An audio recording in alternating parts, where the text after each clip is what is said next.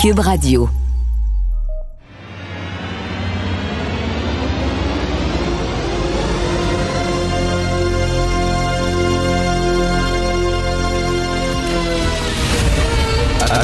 Attention, cette émission est laissée à la discrétion de l'auditeur.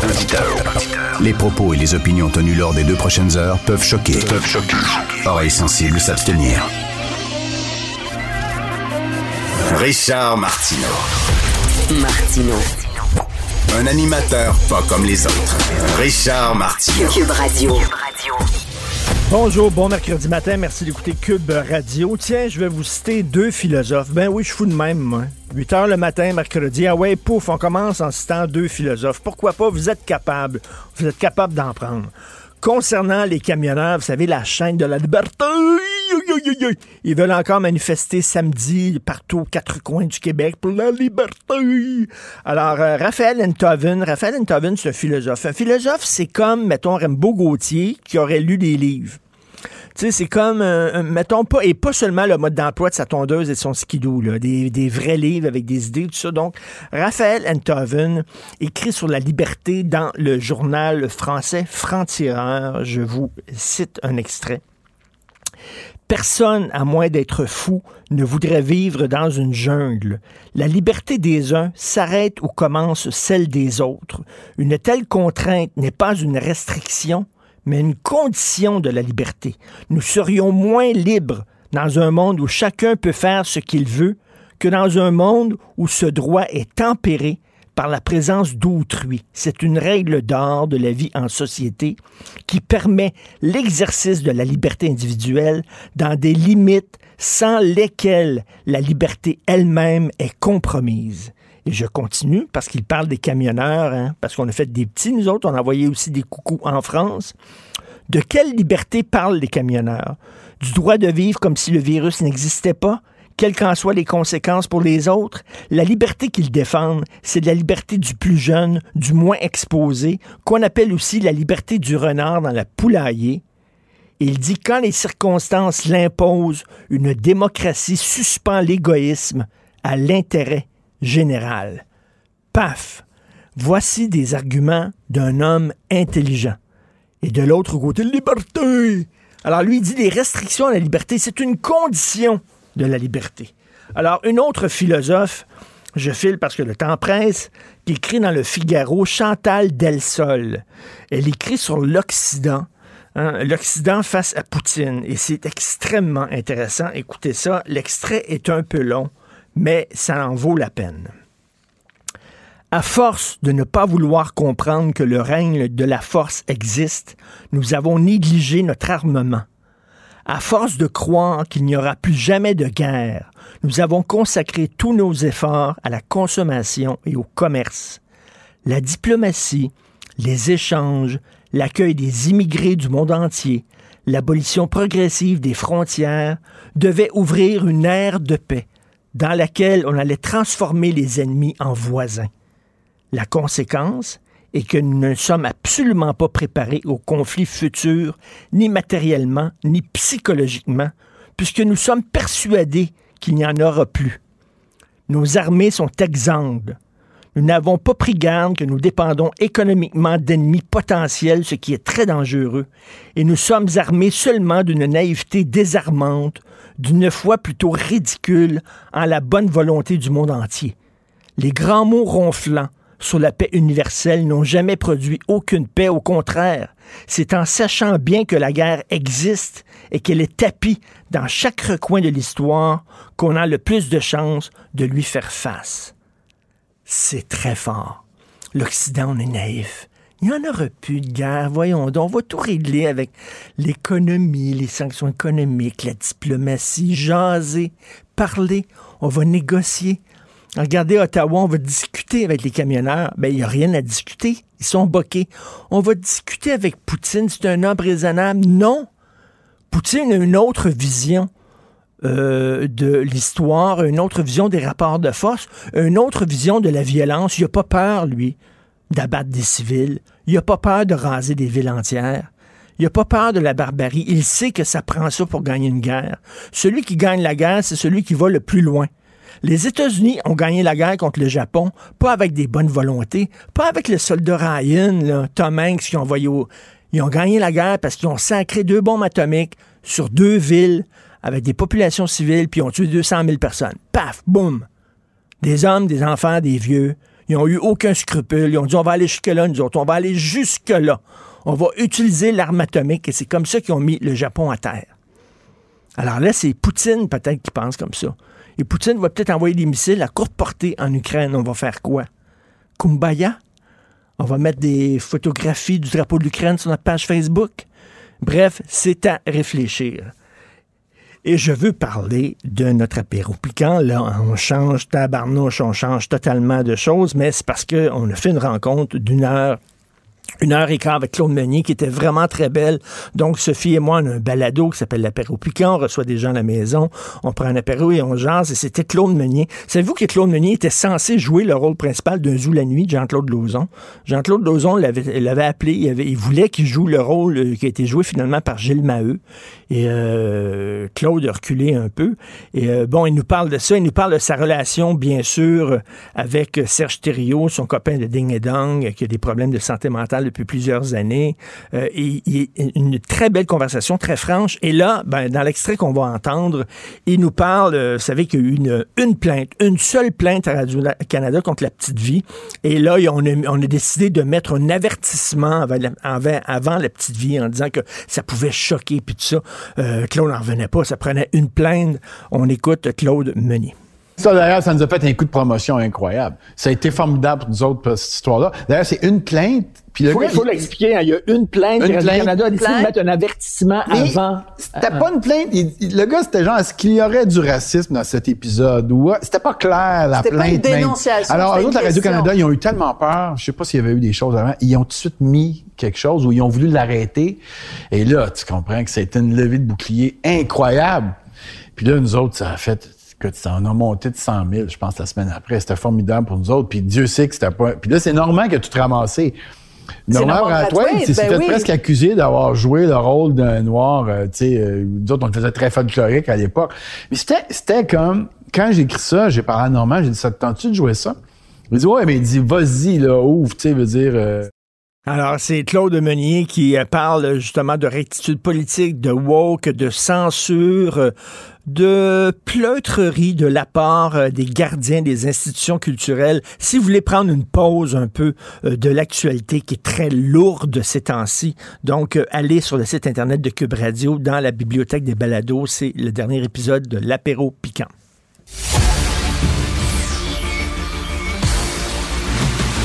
Jean-François Lisée. On va juste dire qu'on est d'accord. Thomas Mulcair. Je te donne 100 raison. La rencontre. C'est vraiment une gaffe majeure. Tu viens de changer de position. Ce qui est bon pour Pitou est bon pour Minou. La rencontre. Lisée. Mulcair. Alors donc, je suis moins délinquant qu'hier, messieurs, pour mon timing. Il est bien 8h15. On est avec vous. Euh, euh, euh, Thomas, tiens, dans le National Post, il y a un sondage. Le quart des Canadiens serait pour une intervention militaire en Ukraine. On se demande si ces gens-là pèsent vraiment les conséquences de ce que ça pourrait être. Ce serait une troisième guerre mondiale. Non, mais ça, c'est la différence, à mon point de vue, entre les motifs, notre côté émotionnel, à regarder l'horreur de ce qui est en train de se produire, puis notre côté rationnel. Donc, le rationnel, si on explique ça, dire, ben, tout d'un coup, un pays de l'OTAN va envoyer des troupes là-bas. À quelle fin, puis avec quel résultat? Oui, ça va se calmer. C'est un quart de gens qui disent, mais il faut faire quelque chose. C'est un peu la réaction au discours de Biden hier soir que j'ai trouvé chancelant par moment, pour être honnête. Mais les gens ont dit, OK, mais tu fais quoi? Hmm. et, et, donc, un quart des gens disent, ben, il faut faire quelque chose. Puis, bon, je comprends le sentiment, mais tu poses la bonne question, Richard. Puis après, et après, c'est ça, Jean-François, parce que là, dans National Post, on dit qu'il serait peut-être malade, on parle peut-être de Parkinson, peut-être de cancer. Euh, c'est peut-être pas un homme raisonnable, c'est peut-être un homme qui s'en fout de tout faire péter. Donc, euh, s'il ne recule pas avec toutes les sanctions économiques qu'on a prises, l'envoi des armes et tout ça, on fait quoi? C'est quoi l'étape suivante? Ben, l'étape suivante, euh, c'est qu'il faut aussi compter sur la réaction des proches de Poutine. Hein. Je pense qu'on en a déjà parlé. Euh, Bloomberg a calculé que les oligarques, qui sont pas des, euh, c'est pas des communistes, c'est des capitalistes, cow-boys, c'est des gens qui ont fait beaucoup d'argent, euh, qui ont des yachts en Méditerranée, puis là, ils essaient de les cacher pour pas se les faire saisir par l'Europe. Euh, et euh, ils ont perdu collectivement 83 milliards de dollars américains depuis le début de la crise.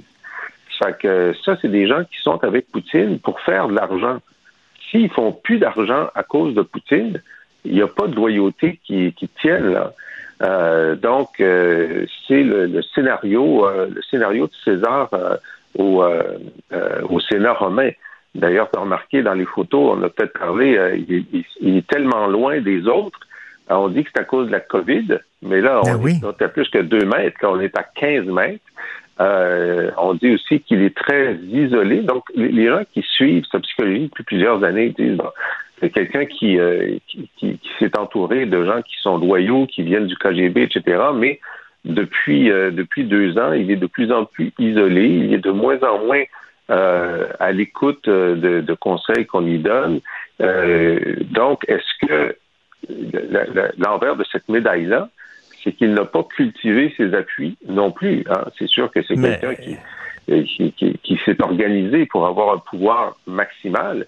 Mais si tes appuis décident de, de, de, ne plus te soutenir, ben là, il y a un problème. Mais, mais, mais Jean-François, Jean-François, faisons de la politique fiction, là, comme, un, comme un roman, mettons, de John Le Carré. Là.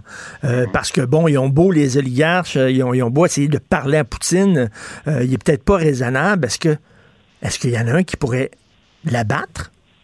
Ben, c'est la, la, la, question du putsch. Alors, il faut que l'armée, euh, les, les, services secrets décident euh, de, de, le renverser. Il y avait une tentative de putsch contre Gorbatchev hein, qui avait qui avait échoué parce qu'il trouvait que Gorbatchev était trop euh, trop libéral. Euh, là, il pourrait avoir une tentative de putsch. La question, c'est de savoir est-ce qu'ils sont en train de se parler, de s'organiser, euh, et est-ce que est-ce que Poutine a suffisamment d'alliés pour pour empêcher un putsch? Euh, parce que là, tu, la, la, conséquence à moyen et à long terme, euh, c'est qu'il n'y a pas de voie de sortie intéressante. cette guerre-là va durer des années. La résistance va être constamment euh, alimentée par, par l'Occident. c'est un puissant fond dans lequel Poutine est en train d'entraîner l'armée et l'économie russe. Tout à fait. On revient ici au Québec parce que, bon, Thomas Gerbet de Radio-Canada euh, a sorti une petite bombe, là, euh, le fameux couvre-feu. On s'en doutait que le couvre-feu avait été déclenché sans aucune, euh, sans aucune étude scientifique, que c'était une décision purement politique. Alors là, ben, c'est prouvé, là. ça s'avère.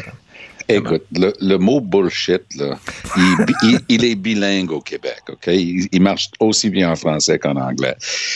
Quand le gars a sorti ça, j'étais bouche bée. Je me suis dit, c'est pas vrai, ça, ça rime à rien. Et en plus, c'était de 10 heures le soir à 5 heures le matin, puis je me grattais à la tête. Je disais, ben, je dois être en train de vieillir parce que je suis pas au courant de ce que les gens font pour s'amuser ensemble entre 10 heures le soir puis 5 heures le matin. Personne ne m'invite. Quelques jours plus tard, catastrophe totale. Il, périclite dans les sondages. Le public est en train de lui donner de la chenoute. Pour la première fois, les Québécois qui ont fait murmure pendant la plupart de, la pandémie disent De quoi tu parles avec ta, ta de couvre-feu, qui est la seule place en Amérique du Nord où on a songé à faire ça. La première fois, ça se discute. La deuxième fois, bullshit. Là, pauvre Arruda, on, le fait marcher sur le, tu sais, walk the plank, tu sais, sur le, dans, dans les films de, de, de bateaux là, de, de, de l'époque euh, victorienne, là, tu mettais quelqu'un sur une planche puis tu le faisais marcher dans l'océan. Ben, bye bye Arruda. Il fallait trouver un bouc émissaire. Puis, comble, comble de foutaises et de balivernes, il enlève, parce qu'il avait donné le signal à, à Boileau, son nouveau, il a dit, ben, j'aimerais bien qu'on enlève la semaine prochaine euh, le couvre-feu. En l'enlevant deux semaines et demie après l'avoir annoncé, il a eu le culot, de Gaulle a eu le culot de dire, ben, c'est parce que ça a tellement bien marché que je peux l'enlever maintenant. Hey, cinq étoiles, podium des Olympiques de bullshit pour François Legault. Euh, Jean-François? Ben, ce qui est intéressant, c'est de voir comment, euh, dans, cet échange de courriel que Thomas Gerbet Radio-Canada a tenu, euh, comment Arruda, quelques heures avant l'annonce, euh, de l'imposition du deuxième couvre-feu essaie de trouver des arguments scientifiques et euh, demande à l'INSPQ, avez-vous quelque chose à me donner, etc. L'INSPQ répond, ben nous, on n'en a pas, on ne peut pas en produire en 24 heures. Euh, et il y a seulement des, des, des, études fragmentaires qu'on avait déjà eues pour le premier couvre-feu et qui ne sont pas concluantes. Bon, faut, faut être de bon compte. C'est sûr que euh, c'est une règle de trois facile. Moins il y a de contacts, moins il y a de contagion, moins il y a de contagion, moins il y a d'hospitalisation. Euh, et puis, si on met un couvre-feu, on peut penser logiquement qu'il y aura moins de contacts. On ne peut pas prouver que ça, ça a une conséquence directe. Euh, et l'étude des courbes du premier couvre-feu montre que là où il n'y en a pas eu, il y a eu la même baisse que là où il y en a eu. Alors, M. Arruda semble avoir fait la recommandation à M. Legault de faire le deuxième couvre-feu euh, seulement sur la foi de, euh, de la règle de trois et non sur une étude quelconque. Et lui-même s'est rendu compte, puis là, il dit dans le courriel, c'est pour répondre aux questions des journalistes. Mais moi, j'aurais dit, ben, c'est pour répondre aux questions du premier ministre. Parce que si je fais cette recommandation-là, je me serais attendu que quelqu'un dans la cellule de crise dise, bon, ben, OK, prouve-nous que ça marche. Ça n'aurait hmm. pas dû traverser hmm. la cellule de crise. Tout à fait. Euh, je veux parler rapidement de la fin de l'enquête mâchurée. Euh, euh, Thomas, aux Oscars, aux derniers Oscars, Dune de Denis Villeneuve a reçu une affaire comme 11, 12, je sais pas, mise en candidature, sauf, sauf la seule candidature qui a échappé au film, c'est meilleur réalisateur. Comme si le film s'était réalisé lui-même. C'est un peu ça avec, euh, avec la corruption au Parti libéral. C'est comme s'il n'y avait pas d'organisateur, finalement. Ça s'est fait tout seul. Il n'y avait pas de Denis Villeneuve qui organisait ça. Il n'y avait pas de Jean Charest qui organisait ça. Ça s'est fait tout seul. Puis, si M. Charest et son entourage pensent qu'en lançant sa, sa, campagne à la chefferie, ces questions-là ne reviendront pas, ils se trompent. Parce que c'est une chose de mettre des gens tout à fait compétents autour d'une table, des gens externes, et dire, OK, est-ce qu'on a, dans ce que vous avez devant vous, une preuve hors de tout doute raisonnable sur chaque élément de l'infraction? La, réponse était, ben non, on n'a pas cette preuve-là. Pas de smoking gun. Hein? On n'a pas une preuve définitive où on peut dire, cette enveloppe-là, non seulement ça a transigé, mais ça comptait de l'argent, puis c'était un retour dans l'ascenseur pour telle affaire. C'était ça la preuve qu'il fallait accumuler, et c'est pour ça que ça a pris si longtemps. Mais toutes ces questions-là, on parlait hier à, cause des dix ans euh, du, du printemps érable, on parlait des casseroles de Pauline, mais je peux dire que M. Charret traîne des casseroles euh, éthiques et, d'intégrité en arrière de lui. Puis ces questions-là vont surgir lors de la course à la chefferie, c'est certain. Jean-François, hier, dans ton texte, dans Le Devoir, c'est ce que tu disais, c'est comme ça s'est fait tout seul. Il n'y a personne qui a réalisé ça. Pas de chef d'orchestre. Euh, puis il n'était pas nécessaire de, prouver que euh, c'était du financement contre des contrats. Euh, on pouvait prouver qu'il y avait du financement illégal puis que quelqu'un l'avait organisé. On n'avait pas besoin de montrer que l'ascenseur retournait de l'autre côté. On pouvait euh, se demander s'il n'y avait pas eu de l'extorsion. Il y a eu plusieurs euh, personnes qui sont venues dire à la commission, ben nous, on est dans des compagnies d'ingénierie, on voulait pas donner de l'argent, on nous a dit que c'était obligatoire.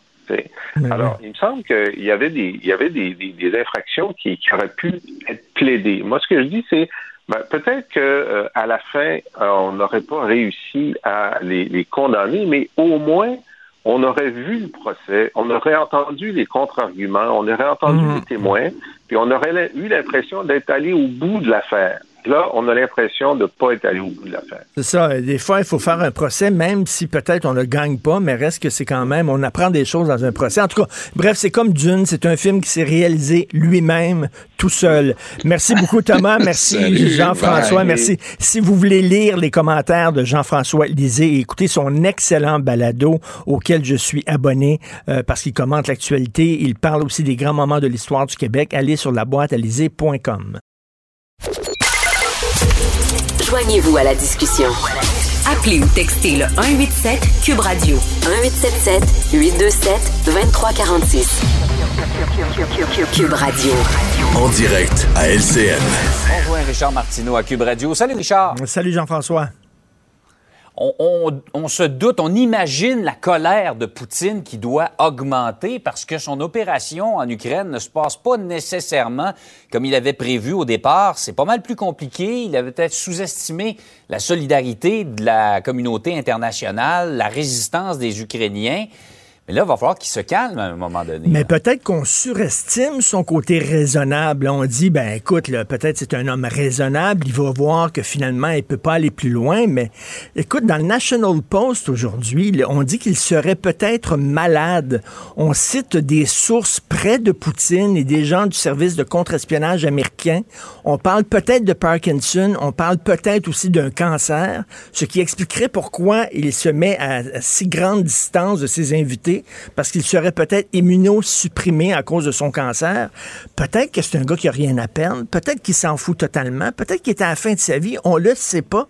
Et euh, Jean-François, la question, moi, qui me qui m'inquiète ces temps-ci, qui m'angoisse, si c'est pas suffisant, ça, là, s'il continue quand même, et si même il va jusqu'à utiliser des armes nucléaires à courte portée, là, qui va viser seulement l'Ukraine, on va faire quoi?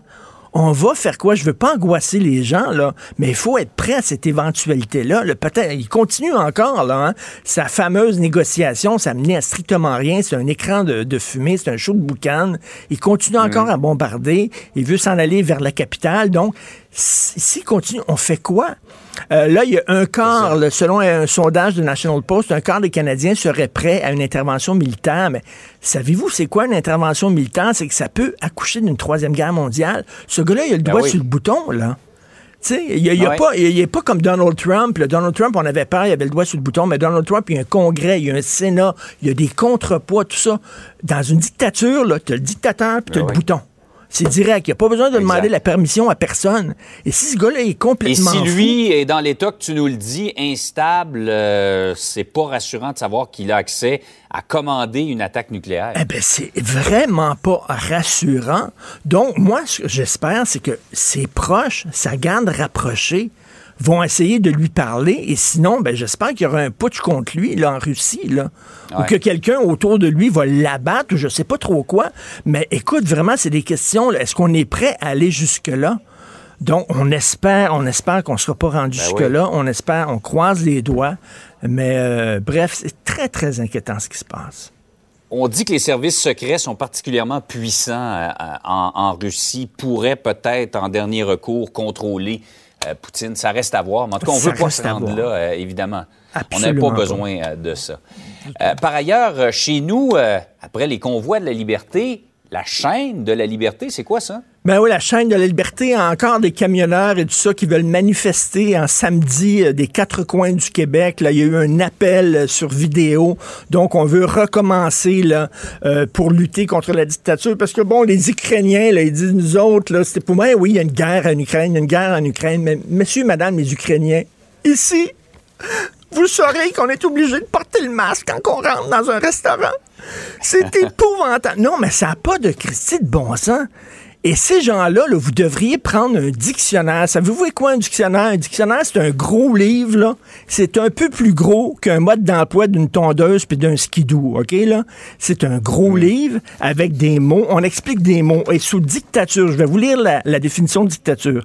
Régime politique qui se caractérise par une forme de pouvoir arbitraire et autoritaire. On n'y trouve aucun contrepoids. Absence d'une presse libre, absence de partis d'opposition et absence de groupes de pression indépendants dans la société civile. Nous ne vivons pas en dictature. Et là, c'est honteux, c'est obscène, alors que justement, il y a des gens qui sont prêts à perdre leur vie pour lutter contre une véritable dictature, qu'il y a des gens qui vont manifester samedi parce qu'on leur demande de porter un masque et de se faire vacciner. Vous êtes même plus drôle. Vous êtes honteux. Et savez-vous pourquoi Poutine, entre autres, a envahi l'Occident, a envahi l'Ukraine? Parce qu'il a regardé ces images-là. Puis il a dit, vous savez, en Occident, ces gens-là sont hyper gâtés. Ils broient pour rien. On leur demande de porter un masque, puis ils pleurent dans le coin, puis ils se plaignent, puis tout ça. Ben, je vais envahir l'Ukraine, puis ils vont rien faire. Ils vont pas réagir parce que c'est une gang d'enfants gâtés. Je trouve ça épouvantable qu'on veuille manifester pour nos droits et libertés au Québec, alors qu'il y a une guerre épouvantable qui se déroule à quelques heures d'avion d'ici. Vous devriez avoir honte. c'est vrai que ce conflit-là, cette invasion-là, a remis en perspective non seulement là, les convois de la liberté, mais plein de choses qu'on a vécues dans les derniers mois, les dernières semaines et les derniers mois au Québec et au Canada. Quand on voit une guerre, un conflit de l'ampleur de ce qui se passe là-bas, tout le reste est bien relatif. discuter avec des Ukrainiens qui vont arriver bientôt aussi parce qu'on va les accueillir généreusement. discuter avec eux, c'est quoi? Une dictature exactement? Ça va peut-être élargir vos horizons. Richard, passe une belle journée. Merci, bonne journée. Richard Martineau. Les commentaires haineux prennent certains animateurs. Martineau s'en régale. Mmh, mmh, mmh. Sais pas si c'est comme ça chez vous, mais moi, j'ai un fils de 13 ans qui est très curieux. Hein. il va beaucoup sur les médias sociaux, et pas seulement pour regarder des chats flusher des toilettes là, ou euh, des niaiseries comme ça, mais il va voir des, sites d'actualité. Il est très, très inquiet de ce qui se passe, très angoissé. Il faut lui parler, il faut le, calmer. Il a peur d'une guerre, il a peur d'une guerre mondiale, et je le comprends. Euh, j'ai peur, moi, puis je suis un adulte. Alors, imaginez un enfant là, où tu comprends pas encore tous les tenants, les aboutissants de la situation c'est extrêmement inquiétant. On fait quoi avec nos enfants pour les calmer ces temps-ci? On va en discuter avec Mme Nathalie Parent, qui est psychologue et auteur. Bonjour, Mme Parent. Bonjour. Euh, ça m'attriste beaucoup de voir euh, mon fils et de, voir ces enfants-là qui, sont extrêmement inquiets et on peut pas les protéger en disant, ben regarde, euh, on regardera pas les informations devant notre enfant, on va fermer la télévision, on n'en parlera pas à la table parce qu'ils sont pas fous. Là. ils ont un téléphone intelligent, ils ont un ordinateur, ils vont aller voir, ils savent ce qui se passe, donc on fait quoi? Oui, c'est vrai, surtout à l'adolescence. Hein, Ils sont vraiment plus autonomes puis en, contact avec euh, toutes sortes d'informations. Euh, je pense qu'il faut il faut les sensibiliser au fait qu'il y a, il y a des, des informations qui sont plus factuelles et qui proposent une bonne information, une, information qui est juste, puis d'autres informations euh, qui, qui, qui peuvent juste faire peur aussi, puis qui sont pas tout à fait euh, véridiques. Donc, il faut essayer de trouver les, vraies informations. Puis, ce que vous disiez tantôt, euh, juste avant, là, en introduction, euh, le fait de, de, de, dire que nous aussi, on, ça peut nous faire peur comme adultes, ou encore ça nous attriste, on se sent impuissant, c'est correct hein, de nommer nos émotions, pas se déverser, par exemple, se gérer, c'est une bonne chose comme adulte. Mais euh, ah oui, on peut dire qu'on est inquiet parce que moi j'ai l'impression que, que, nos enfants, au contraire, ils veulent qu'on les rassure en disant non non, ça va bien se passer, fais-toi-en pas, etc. Euh, ils, nous regardent puis s'ils voient que leurs parents aussi sont angoissés, ça va rien que les angoisser encore plus. C'est ce qu'on se dit, non? Ben en fait, c'est qu'ils vont le savoir. Hein, ils nous connaissent très bien nos enfants, c'est des vrais euh, détecteurs d'émotions des parents. Donc si on leur dit non non, t'inquiète pas, ça va bien aller aller, puis c'est pas vrai, ils vont sentir qu'il y a quelque chose de pas vrai, hein, de, faux dans ce qu'on dit.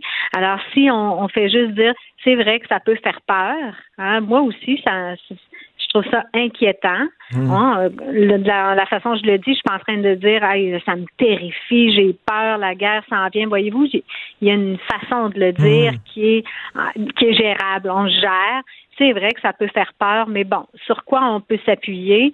On sait que les spécialistes, là, ils nous disent que euh, on n'est pas du tout dans un dans une guerre mondiale. On n'est pas là. Donc ça, déjà, on peut se rassurer. Puis on peut aussi dire que c'est quand même loin de nous, là. Hein? Euh, donc ça, c'est quand même des faits et euh, essayer de leur faire voir le verre à moitié plein plutôt qu'à moitié vide, plutôt que de dire euh, euh, c'est un fou Poutine, puis il y a l'arme nucléaire, puis il serait peut-être prêt à l'utiliser, etc. Plutôt de dire, ben, regarde, il y a des sanctions économiques, on envoie des armes aux Ukrainiens, ils se battent très bien, etc. De leur montrer peut-être le côté positif un peu de ça. Là. Ah oui, absolument. faut voir qu'est-ce qui est fait concrètement pour que ça aille mieux. Hein? Il y a des grandes discussions qui se font. Euh, euh bon, voir qu'est-ce que notre pays fait, qu'est-ce que euh, les, les, hauts dirigeants font pour essayer de régler la situation. Je pense que ça, faut apporter ça. Puis les faire réfléchir aussi. Euh, dans, au fond, c'est important de savoir qu'est-ce qu'ils savent, qu'est-ce qui les inquiète. Donc, les faire parler eux, hmm. de leur part, ça va, ça va les aider à, extérioriser Hein, quand on garde tout ça en dedans, on n'est pas bien, on se couche, puis euh, là, ça Mm. tourne dans la tête. Puis donc, juste d'avoir à les faire exprimer, pas avant de se coucher, mais bien, Oui. euh, mettons, au souper, par exemple. Et on de, donne de- un de- délai. et de montrer le bon côté, parce que euh, même, même dans l'horreur, des fois, il y a des bonnes choses, c'est-à-dire cet, cet élan de solidarité-là internationale. Puis des fois, il y a des enfants qui reçoivent de l'argent de poche de leurs parents en disant, ben écoute, ça te tenterait-tu, fiston, euh, de prendre 5 dollars cette semaine, puis on va l'envoyer à la Croix-Rouge, puis on va faire un effort, puis ça va aller en Ukraine là-bas, puis ça, ça va les aider, de leur montrer la solidarité aussi des gens. C'est beau, ça aussi. C'est une belle leçon, ça. Absolument. Ça, hein, on, on, on montre en, en quelque sorte que dans un malheur quand même ou dans une difficulté, on peut se tenir hein, ensemble, puis euh, euh, on, on se sent moins tout seul quand on voit qu'il y a un esprit de solidarité autour, puis de bienveillance. hein? Effectivement, c'est un bon point. Euh, Madame Nathalie Parent, c'est pas drôle pour les enfants. Deux ans de pandémie mondiale qui les ont inquiétés. Là, une guerre comme ça, euh, qui est- c'est, c'est, c'est dur ces temps-ci d'être un enfant. C'est certain qu'en Ukra-. Ukraine, c'est encore plus dur qu'ici. Là, on Oui. s'entend, là. On va tout re- Oui. relativiser, mais quand même, le reste que c'est pas facile, c'est angoissant. C'est pas facile, c'est angoissant. Puis c'est vrai qu'après deux ans, là, euh, déjà notre le système nerveux des jeunes, est- il est vraiment sollicité, euh, pas à peu près comme on, on me peut dire, hein, parce que ils, ils sont vraiment euh, l'anxiété. En fait, c'est comme être aux aguets de ce qui peut s'en venir. Hein. Puis là, ben, ils ont été aux aguets pendant euh, deux ans en train de s'adapter, euh, de s'ajuster. Les, les capacités d'adaptation ont été vraiment sollicitées. Puis là, s'ils sont exposés en plus à des images qui sont euh, qui peuvent être traumatisantes, je pense que faut faire attention. faut faire Mm. attention à même de leur dire est-ce que tu as besoin de voir ces images-là? Hein? C'est peut-être pas nécessaire. Oui, Hein, c'est ça. qu'on- Il faut pas non plus leur cacher la réalité, mais il faut pas non plus leur mettre Non. la réalité en pleine face. Tu sais, comme, euh, mettons, euh, quand, quand c'est le souper familial, euh, c'est le dîner, de parler d'autre chose, là. pas tout le temps de parler de ça. Puis des fois, on oublie qu'il y a des enfants qui sont présents, puis entre là, avec ma blonde, on parle de ça, puis de ça, puis là, des fois, on se dit, non, non, non, faut changer de sujet, là, parce que lui, il est en train, il écoute tout, il a des grandes oreilles. Là. Ouais. Oui, puis des fois, on va voir leur visage changer. Hein? On est en train de, il est en train de nous dire, OK, là, il aime pas ça du tout. Donc, euh, effectivement, on peut se dire, écoute, on peut peut-être parler d'autres choses. Puis, euh, le rôle des enfants, des adolescents, c'est d'avoir du plaisir dans la vie, de s'amuser. Donc, on peut-tu s'amuser? Hein? Ça, c'est des affaires d'adultes. Euh, oui, on sait que c'est là, on nie pas ça, mais on peut-tu aussi aller s'amuser puis faire quelque chose de plaisant? J'imagine le plein air, peut-être aussi, sortir dehors un peu, là, puis s'aérer les esprits. Oui, ça c'est sûr que ça fait toujours du bien, mais euh, l'adolescence, c'est pas toujours évident de sortir dehors. Hein, il y en a plusieurs. Eh boy! Moi, il faut que je l'attache Mm. avec des chaînes quasiment, là, puis euh, le- attacher ça après mon char, puis le sortir dehors. là. il est veg au bout, il est devant son écran à longueur de jour. C'est pas Mm. Ah, oui. Mais puis ça aussi, hein, mettre une limite à ça, puis se dire, écoute, on peut peut-être faire un jeu, un jeu de société, par exemple, ou euh, une activité qu'on aime faire ensemble euh, euh, pour se sortir un peu de, bon, un peu des images, puis de, de- des sensations liées à la pandémie, puis liées à la guerre. Il y a d'autres choses qui peuvent être plaisantes à faire. Est-ce qu'il faut aller jusqu'au, euh, je sais pas, des cours de yoga pour les jeunes, puis la méditation, puis il y a des gens qui prônent ça? Ben, moi, je pense qu'il n'y a pas une chose qui va être bonne pour euh, toutes les personnes, mais bien, il y a plein de solutions possibles qui peuvent faire du bien. Le yoga, c'est, ça en est une. Des exercices de détente, ça en est une autre.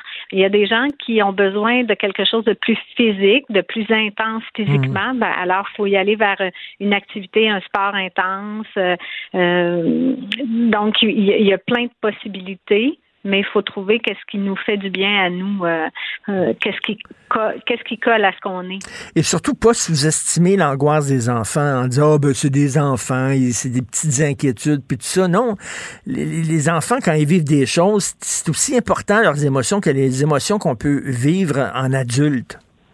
Absolument, absolument. Puis, vous savez, il y a des, il y a des enfants qui sont, puis des adolescents, puis des adultes qui sont très sensibles aux autres et très sensibles euh, de, dans, dans leur euh, leur neurone miroir, comme on dit, fonctionnent super bien, sont capables de se mettre dans la peau des autres. Donc, s'ils voient des images d'enfants, d'adolescents euh, victimes là-bas, ou encore qu'ils nous voient nous euh, en train de, de, de stresser épouvantable avec ça, ben eux, ils vont le ressentir, ils vont être habités par ça.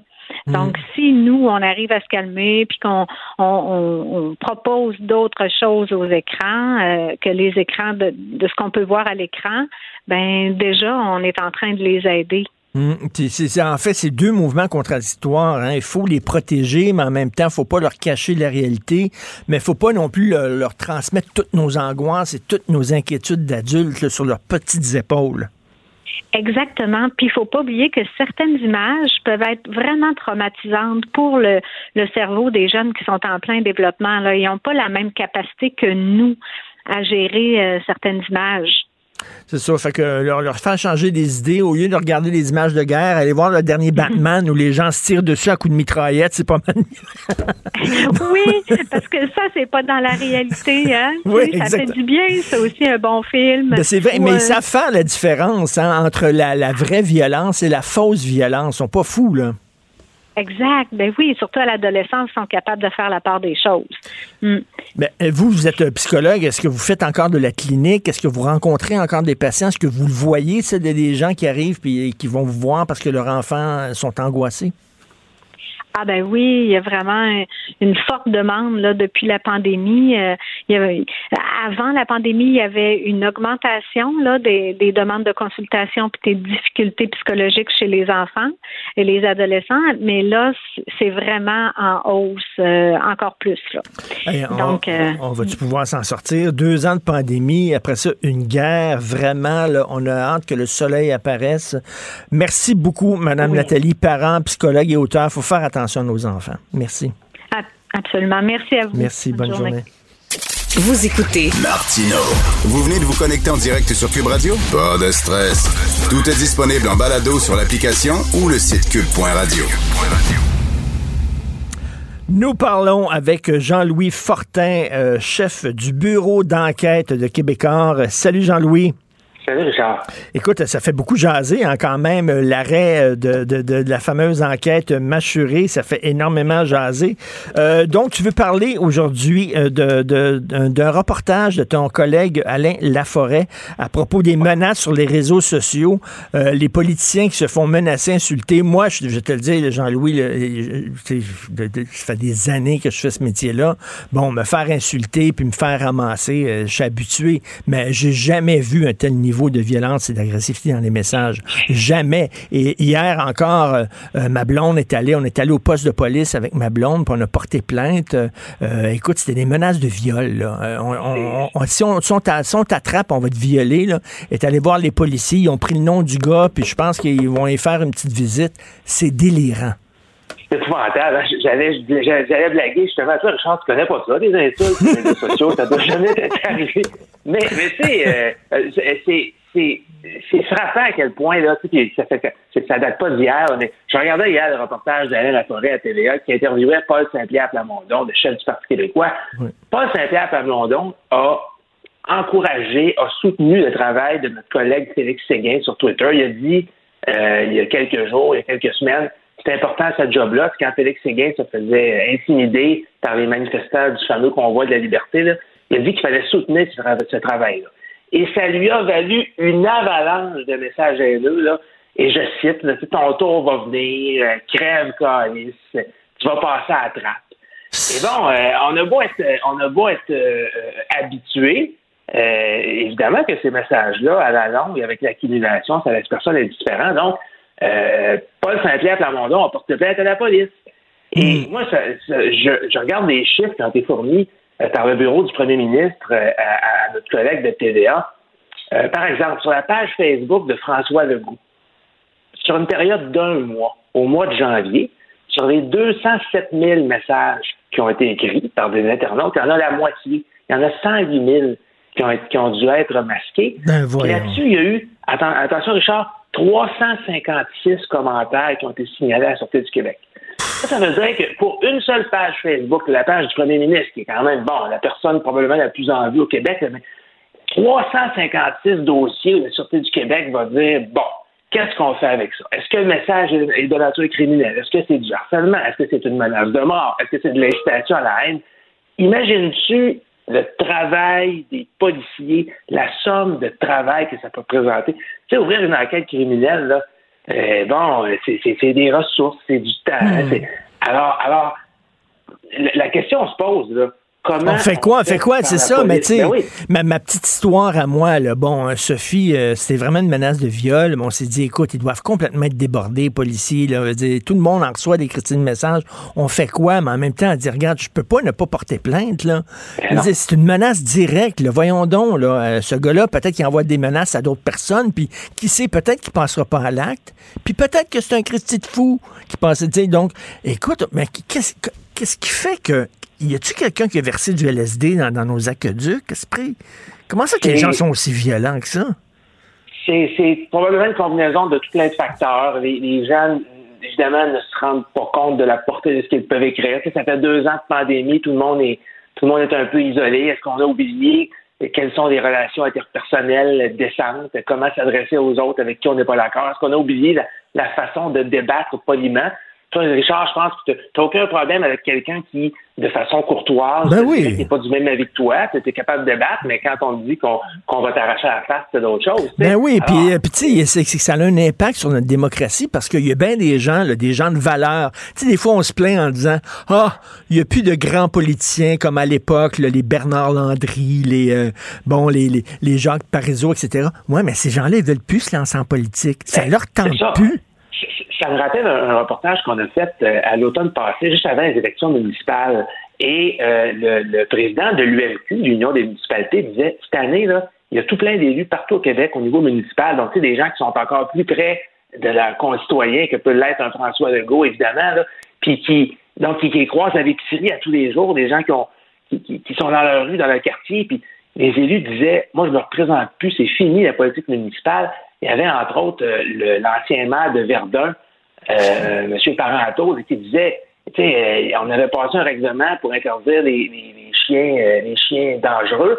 Puis il y a un historien qui avait dit, si je te croise avec mon chien, il va te manger à la face. Comment tu veux après ça te promener dans ton quartier en étant avec une avec une certaine paix d'esprit? Alors M. Parenteau avait dit, moi c'est fini la politique, je ne représente pas cette année de me faire menacer de mort comme ça.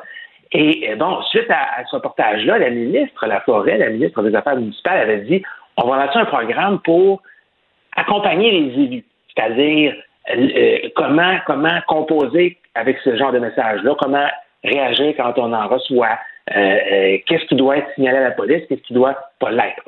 Je veux bien, c'est une, belle initiative, mais je pense aussi qu'il serait temps, là, de façon sérieuse, pour les gouvernements, pour les corps de police, d'avoir une réflexion sur, OK, on va accompagner les victimes, on va accompagner les élus puis les, gens de notoriété publique qui reçoivent des menaces de mort, mais on devrait peut-être aussi euh, penser à ce qu'on fait pour les agresseurs, à ce qu'on fait pour les gens qui menacent, à ce qu'on fait pour des trolls, à ce qu'on fait pour des, harceleurs en série. Est-ce qu'il faut, bon, euh, doter les corps policiers d'encore plus de ressources? Puis là, tu vas me dire, ben, euh, les ressources des corps policiers, ils vont en priorité. C'est peut-être plus prioritaire d'enquêter hmm. sur un homicide, puis hmm, ben une, vraie agression ben sexuelle plutôt qu'une simple menace. Puis bon, c'est une position qui se défend.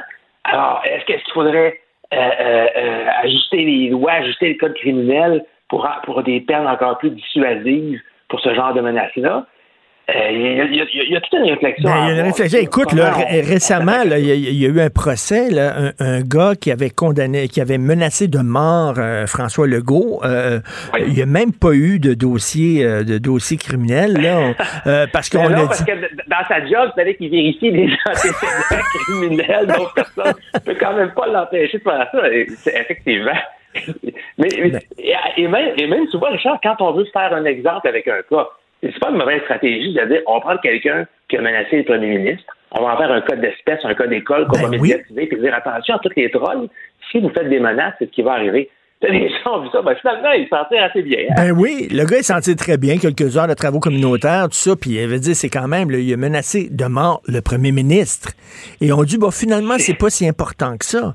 Et écoute, là, il y a des gens qui disent, oui, mais ils ont rien qu'à pas lire leurs commentaires, mais je suis désolé, mais quand tu es un député, quand tu es un ministre, ta job, c'est de savoir, ben, de savoir ce que les gens pensent, euh, etc. Il faut que tu lises les commentaires, voyons. T'empêches aussi d'utiliser les réseaux sociaux, qui sont un formidable outil pour communiquer avec tes électeurs, communiquer avec tes citoyens, parce que bon, euh, 95% probablement de ce qui s'échange est respectueux et poli et courtois, mais il suffit juste d'une poignée de, de comme ça là, pour en décourager certains de, faire de la politique. Pour, pour, Ouais. ça, ça peut faire des dépressions, un sentiment de crainte. C'est- C'est pas, euh, c'est pas évident. Ça Non, c'est pas rien. C'est pas. la Écoute, je, le je, veux pas tirer la couverture de mon bar puis parler de mon, mon- mais je me prends comme exemple. Puis euh, moi, c'est rien. là. Les, les- les politiciens, ça peut être pire. L'été passé, mon fils adore aller dans des parcs aquatiques. Ok, bon. Alors l'été passé, je suis allé dans un parc aquatique avec lui, puis été reconnu, puis il y a des gens qui m'ont écœuré, puis tout ça. Ils, ils sont, ils ont, ils ont fait un cercle autour de moi, puis euh, t'es un traître au peuple, puis tout ça, là, toute une gang de bozos, de camionneurs, là, euh, liberté, liberté. Ça, c'était l'été dernier. Là, c'est encore pire. Là, je me dis, j'ai discuté avec ma blonde euh, hier en disant, mais là, cet été, on fait quoi? Là? Je peux pas me pointer dans un parc aquatique. Qu'est-ce qu'il va me faire péter à gueule, Christy, devant mon Mais tu fils? vas-tu vraiment dire à ton fils, on va plus au parc aquatique non plus? C'est- comme si c'est toi qui te punis qui punis ta famille Ben oui. en raison de quelques trolls comme ça puis des gens qui savent pas vivre. Ça, ben, comme tu as dit tantôt, on t'a dit le mot charogne, tu as raison en tabarnouche. Oui. Parce que Ah, c'est grave de faire des menaces comme ça. Puis le pire, c'est que ces gens-là, s'ils étaient devant toi, peut-être qu'ils ne feraient pas ces menaces-là. Mais on dirait qu'ils se sentent protégés par l'anonymat que leur offrent les médias sociaux. Est-ce qu'on peut déplorer, là, bon, euh, du côté de la politique, à tout le moins, c'est qu'on mérite des élus de qualité, on mérite des, des élus intègres qui ont le goût du service public, tout ça, mais pour encourager des gens de qualité à se présenter, là, Ben oui. ben, il va falloir trouver une façon de protéger ces gens-là. Et les et les journalistes aussi, là, on- les journalistes aussi. Eh ben, tiens, on l'a vu, là, on l'a vu, voilà, le journaliste s'est fait pousser là, dans, dans le dos en plein direct, là. Notre collègue Raymond Fillon. Ben sais, oui.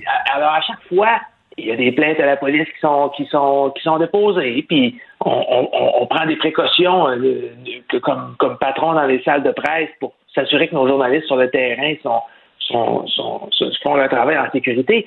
Mais c'est. il est à souhaiter, Richard, puis je suis peut-être un peu, euh, peut-être que tu vas trouver que je vis dans un monde de licorne et, et- et de calinours, là, mais que dans quelques années, on est appris à vivre avec, avec ça et qu'on recommence euh, de façon civilisée à interagir sur les J'espère. Hey, tu- est- te, souviens-tu qu'il fut une époque là, où tu pouvais entrer dans les, dans les salles de rédaction des journaux comme dans un moulin? Souviens-toi, euh, Jean-Pierre Charbonneau était dans la salle de rédaction, il était journaliste à l'époque au Devoir. Il y a un gars qui est rentré dans la salle de rédaction puis il l'a tiré. Depuis ce temps-là, maintenant, les salles de rédaction, écoute, il y y y a des, quasiment des bodyguards, t'as quasiment des trucs de détecteurs de métaux. euh, il faut, tu sais, c'est comme ma- maintenant, on se protège. C'est c'est fou, raide. Vraiment. Voilà. Alors, alors moi, je pense que c'est une réflexion à avoir euh, pour les. Ouais. Ce n'est pas facile à avoir pour le système de justice, pour les corps policiers, pour, pour nos élus. Comment on se dote d'outils pour renforcer euh, euh, la protection que méritent les personnalités publiques, les politiciens, les journalistes, bref, les gens qui font un travail important, essentiel, qui n'ont pas à subir ça à, à- à tous les jours. Ben, tout à fait. Non, non. Puis il faut continuer à marteler ce message-là. Puis excellent reportage, effectivement, de notre confrère euh, Alain Laforêt. Merci beaucoup, Jean-Louis. À demain. Bonne journée. Bonne journée, Richard. Martino. Le préféré du règne animal. Bonjour, les petits lapins. Petit lapin, petit lapin. Gilles Proulx. Bonjour, mon cher Richard. Richard Martineau. Pauvre petit lapin. La rencontre. Point à l'heure des cadeaux. Je serai pas là, là à vous flatter dans le sens du poil. Point à la ligne. C'est très important là, ce qu'on dit. La rencontre pro Martineau. Gilles, je vais vous faire sacrer encore. oui. OK, écoutez bien ça. Vous savez que le fédéral sont en train de plancher sur une loi sur les langues officielles qui paraît une loi qui va avoir du mordant, ça n'a pas de bon Mmh. sens. Ah Oh, oui, on a peur. Oh, qu'on a peur. Fait que ça- ce qui transpire, et ça, c'est Thomas Mulcair qui m'a envoyé ça euh, ce matin en courriel, ce qui transpire, c'est que les entreprises privées ne seront pas soumises à cette nouvelle loi. C'est une farce, c'est une autre farce, encore une fois. Et euh, c'est une claque la gueule pour Legault. Euh, Legault, le comptable, celui qui n'a pas beaucoup de vision, même beaucoup les chiffres, qui voulait euh, voir les employés du fédéral qui travaillent sur le territoire québécois passer sous le toit de la loi 101. On n'est pas question.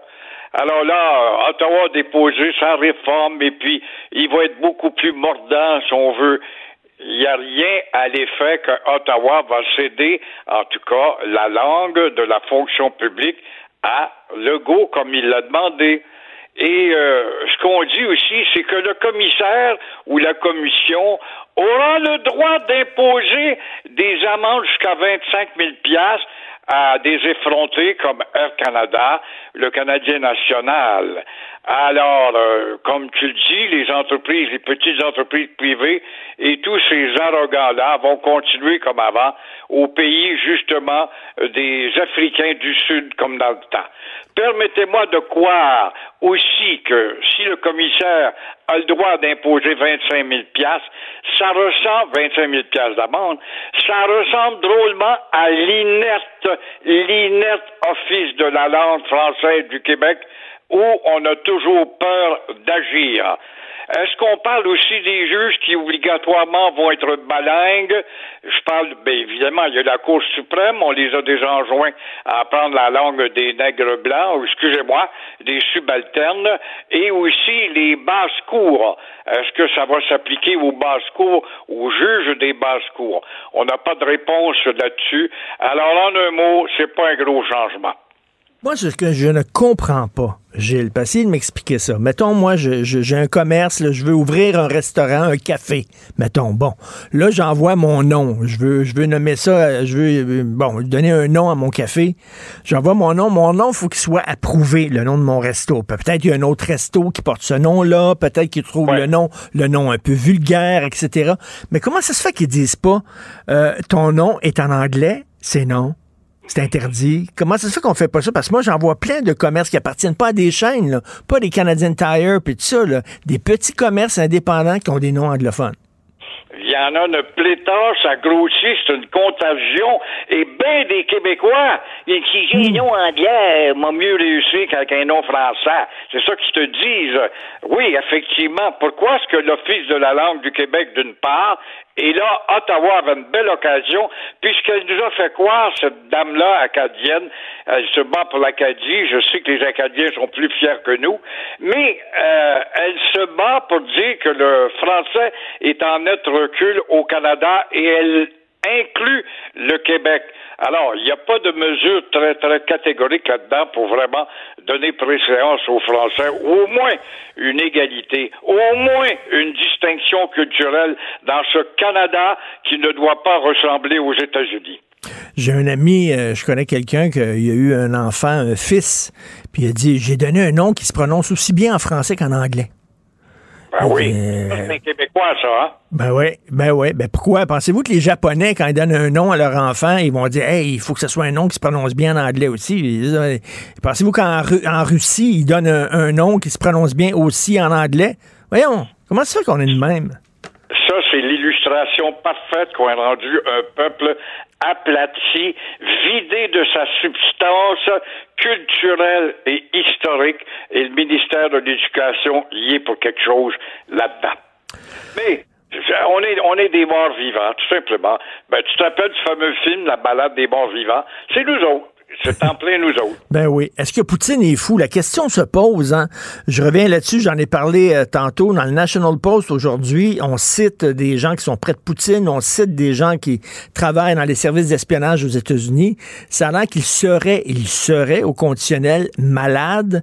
Euh, on parle peut-être de Parkinson, peut-être de cancer. Euh, on sait pas là, exactement. D'un coup, là, il y a ces derniers milles, Gilles. Puis lui, il s'en fout de crisser le feu partout. Là. Il s'en sert va mourir. Ça me fait rire de voir ces grands analystes, ces grands disciples freudiens qui nous sortent leur, euh, leur hypothèse à 5000 milles de distance, premièrement. Deuxièmement, est-ce que Biden est fou ou pas? Est-ce qu'il est capable de se mettre un pied en avant de l'autre? Est-il capable de marcher de la gomme puis marcher en même temps?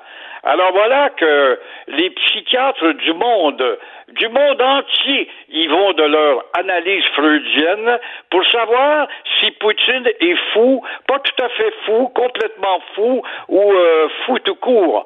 Non, Poutine est un rock. Poutine est un gars qui est animé d'un calme qui est dû à une formation solide qui l'a embarqué là-dedans pour le restant de sa carrière, qui a été celle d'un espion, en postulant pour devenir un espion au sein du KGB, un concurrent très redoutable de la CIA. C'est pas difficile de battre la CIA comme espionnage. T'as rien qu'à écouter CNN, ils ont plus renseigné que la CIA. Mais toujours est-il qu'en entrant justement dans ce club d'espions du KGB, il a dû certainement passer nombre de tests. de tests psychologiques d'endurance et d'apprendre à cultiver ta solitude, c'est ce qu'il fait. La seule question qu'on peut se poser, s'il perd, parce que là, en tout cas, la victoire n'est pas au bout de la ligue encore, euh, s'il perd, il va goûter exactement la médecine de Khrushchev. Khrushchev qui, avec la victoire des Sputnik dans les années 50, avait dépassé les Américains, il avait le feu nucléaire ou atomique, et là, il a affronté Kennedy euh, dans nombre de conférences à Paris, notamment à Genève, et puis là, il a mis son soulier sur le bureau des Nations Unies pour faire peur au monde, puis nous faisait peur. Et quand est arrivé la crise des missiles, c'était beaucoup plus grave que ce qu'on a actuellement, parce qu'elle concernait le globe, euh, le, le, le, le globe terrestre, c'est le cas de dire, euh, qu'est-ce qui est arrivé quand tu as retiré ces missiles? Bon, il a réussi à imposer à Kennedy, tu vas enlever tes, tes fusées à la porte de la, de la Russie où tu me chatouilles les orteils en Turquie, mais euh, il, le comité autour de lui l'a dégommé. Il a été dégommé hmm. un an après la crise des missiles. On l'a envoyé se reposer dans sa datcha. On a fait la même chose avec Gorbatchev, qui avait bousculé un peu trop rapidement en faisant perdre des privilèges aux oligarques. Alors, moi, je pense que c'est là qu'il va goûter un sort s'il doit en avoir un, mais la partie n'est pas finie. Vous savez que Hitler, euh, vous le savez, vous connaissez bien votre histoire. Hitler, il y a des gens autour de lui qui ont essayé de le tuer. Hein. Il y a même un officier allemand qui avait posé une bombe dans son bureau et finalement Hitler s'en est sorti. On a fait un film avec ça qui s'appelle, qui s'intitule Valkyrie avec Tom Cruise dans le rôle de l'officier allemand. Euh, il y a eu des, gens autour de Hitler qui ont tenté de l'abattre à fait raison, c'est intéressant. Il y avait eu une autre bombe auparavant qui avait été installée dans un de ses avions, mais il n'avait pas pris l'avion, la bombe n'a pas explosé parce qu'elle était mal montée. Il en a eu d'autres aussi, des tentatives. Fidel Castro en a eu 38. Yasser Arafat a eu le record mondial. Ces chefs-là qui dérangent attirent nécessairement. Napoléon en a connu également. Alors, euh, c'est sûr, puis il faut pas oublier que Adolf Hitler, euh, il est quand il a attaqué l'Ukraine ou la Russie, l'Ukraine était sur son chemin, ben les Ukrainiens l'ont accueilli comme un libérateur parce qu'il était venu à couper dans le dernier par les soviets de Staline. Ils en avaient ras le bol de se faire maltraiter les Ukrainiens par les Russes de l'URSS. Alors là, euh, l'équipe de la Wehrmacht arrive, on accueille Hitler comme un libérateur. Première chose qu'Hitler fait, il va botter le derrière des Ukrainiens sans servir comme chair à canon. Ben, comme on voit, l'histoire se répète souvent. Oui, on espère qu'autour de lui, il y a des gens qui vont lui essayer de lui faire entendre raison en disant Tu es en train de précipiter notre pays dans, dans, un précipice. Vraiment, là, euh, fais attention. Euh, vous avez vu euh, la Banque Laurentienne, en parlant de, du protection du français, aujourd'hui, dans les pages argent du Journal de Montréal, la Banque Laurentienne qui est critiquée pour utiliser l'anglais, ils ont dit ben maintenant, on va parler les deux langues. Ils veulent pas faire du français leur langue officielle. Ils vont parler les deux langues. Oui, parce que le bilinguisme, c'est faire croire au lapin qui est dans la cage avec le lion qui est égal au lion. Ben oui. Alors, tu vas voir que ça ne durera pas longtemps. Oui, bonjour, bienvenue tout le monde. Now, let's get together and let's discuss the, uh, I don't know, the profits of the Banque Laurence, the Laurentian Bank. Ça doit être comme ça qu'il l'appelle, là. Mais, là, du discours d'hier de Biden, un autre beau moineau, ça aussi. on doit oublier Moscou et Saint-Pétersbourg. Tous ceux-là qui rêvent. Et tu allé en Russie, tu vois, Richard? Non, jamais. Je suis jamais allé. Ma ah, blonde est allée en Russie, par contre. Son père travaillait, son père a travaillé à Moscou, le, père de ma blonde, mais moi, je ne je suis jamais allé mais en tout cas, la fin, avant la fin de ta vie. C'est un pays tellement riche en histoire, la présence, évidemment, des Allemands, puis Staline, puis Napoléon, puis toute la culture des Bolchoïs, puis les grands écrivains sont là, puis les grands cinéastes également. Alors là, ceux qui rêvaient d'aller cet été, ben avec Biden hier soir, ça va s'appliquer sûrement à Air, Air Canada ou d'autres, mais on doit oublier Moscou et Saint-Pétersbourg dans nos projets aériens. Et savez-vous pourquoi les Américains ont perdu, je termine là-dessus, pourquoi les Américains ont perdu la guerre du Vietnam? Bien sûr, il y avait le Viet Cong qui noyautait au sud dans les rangs de l'armée américaine. Il y avait l'armée d'Hanoï, l'armée du Nord officielle.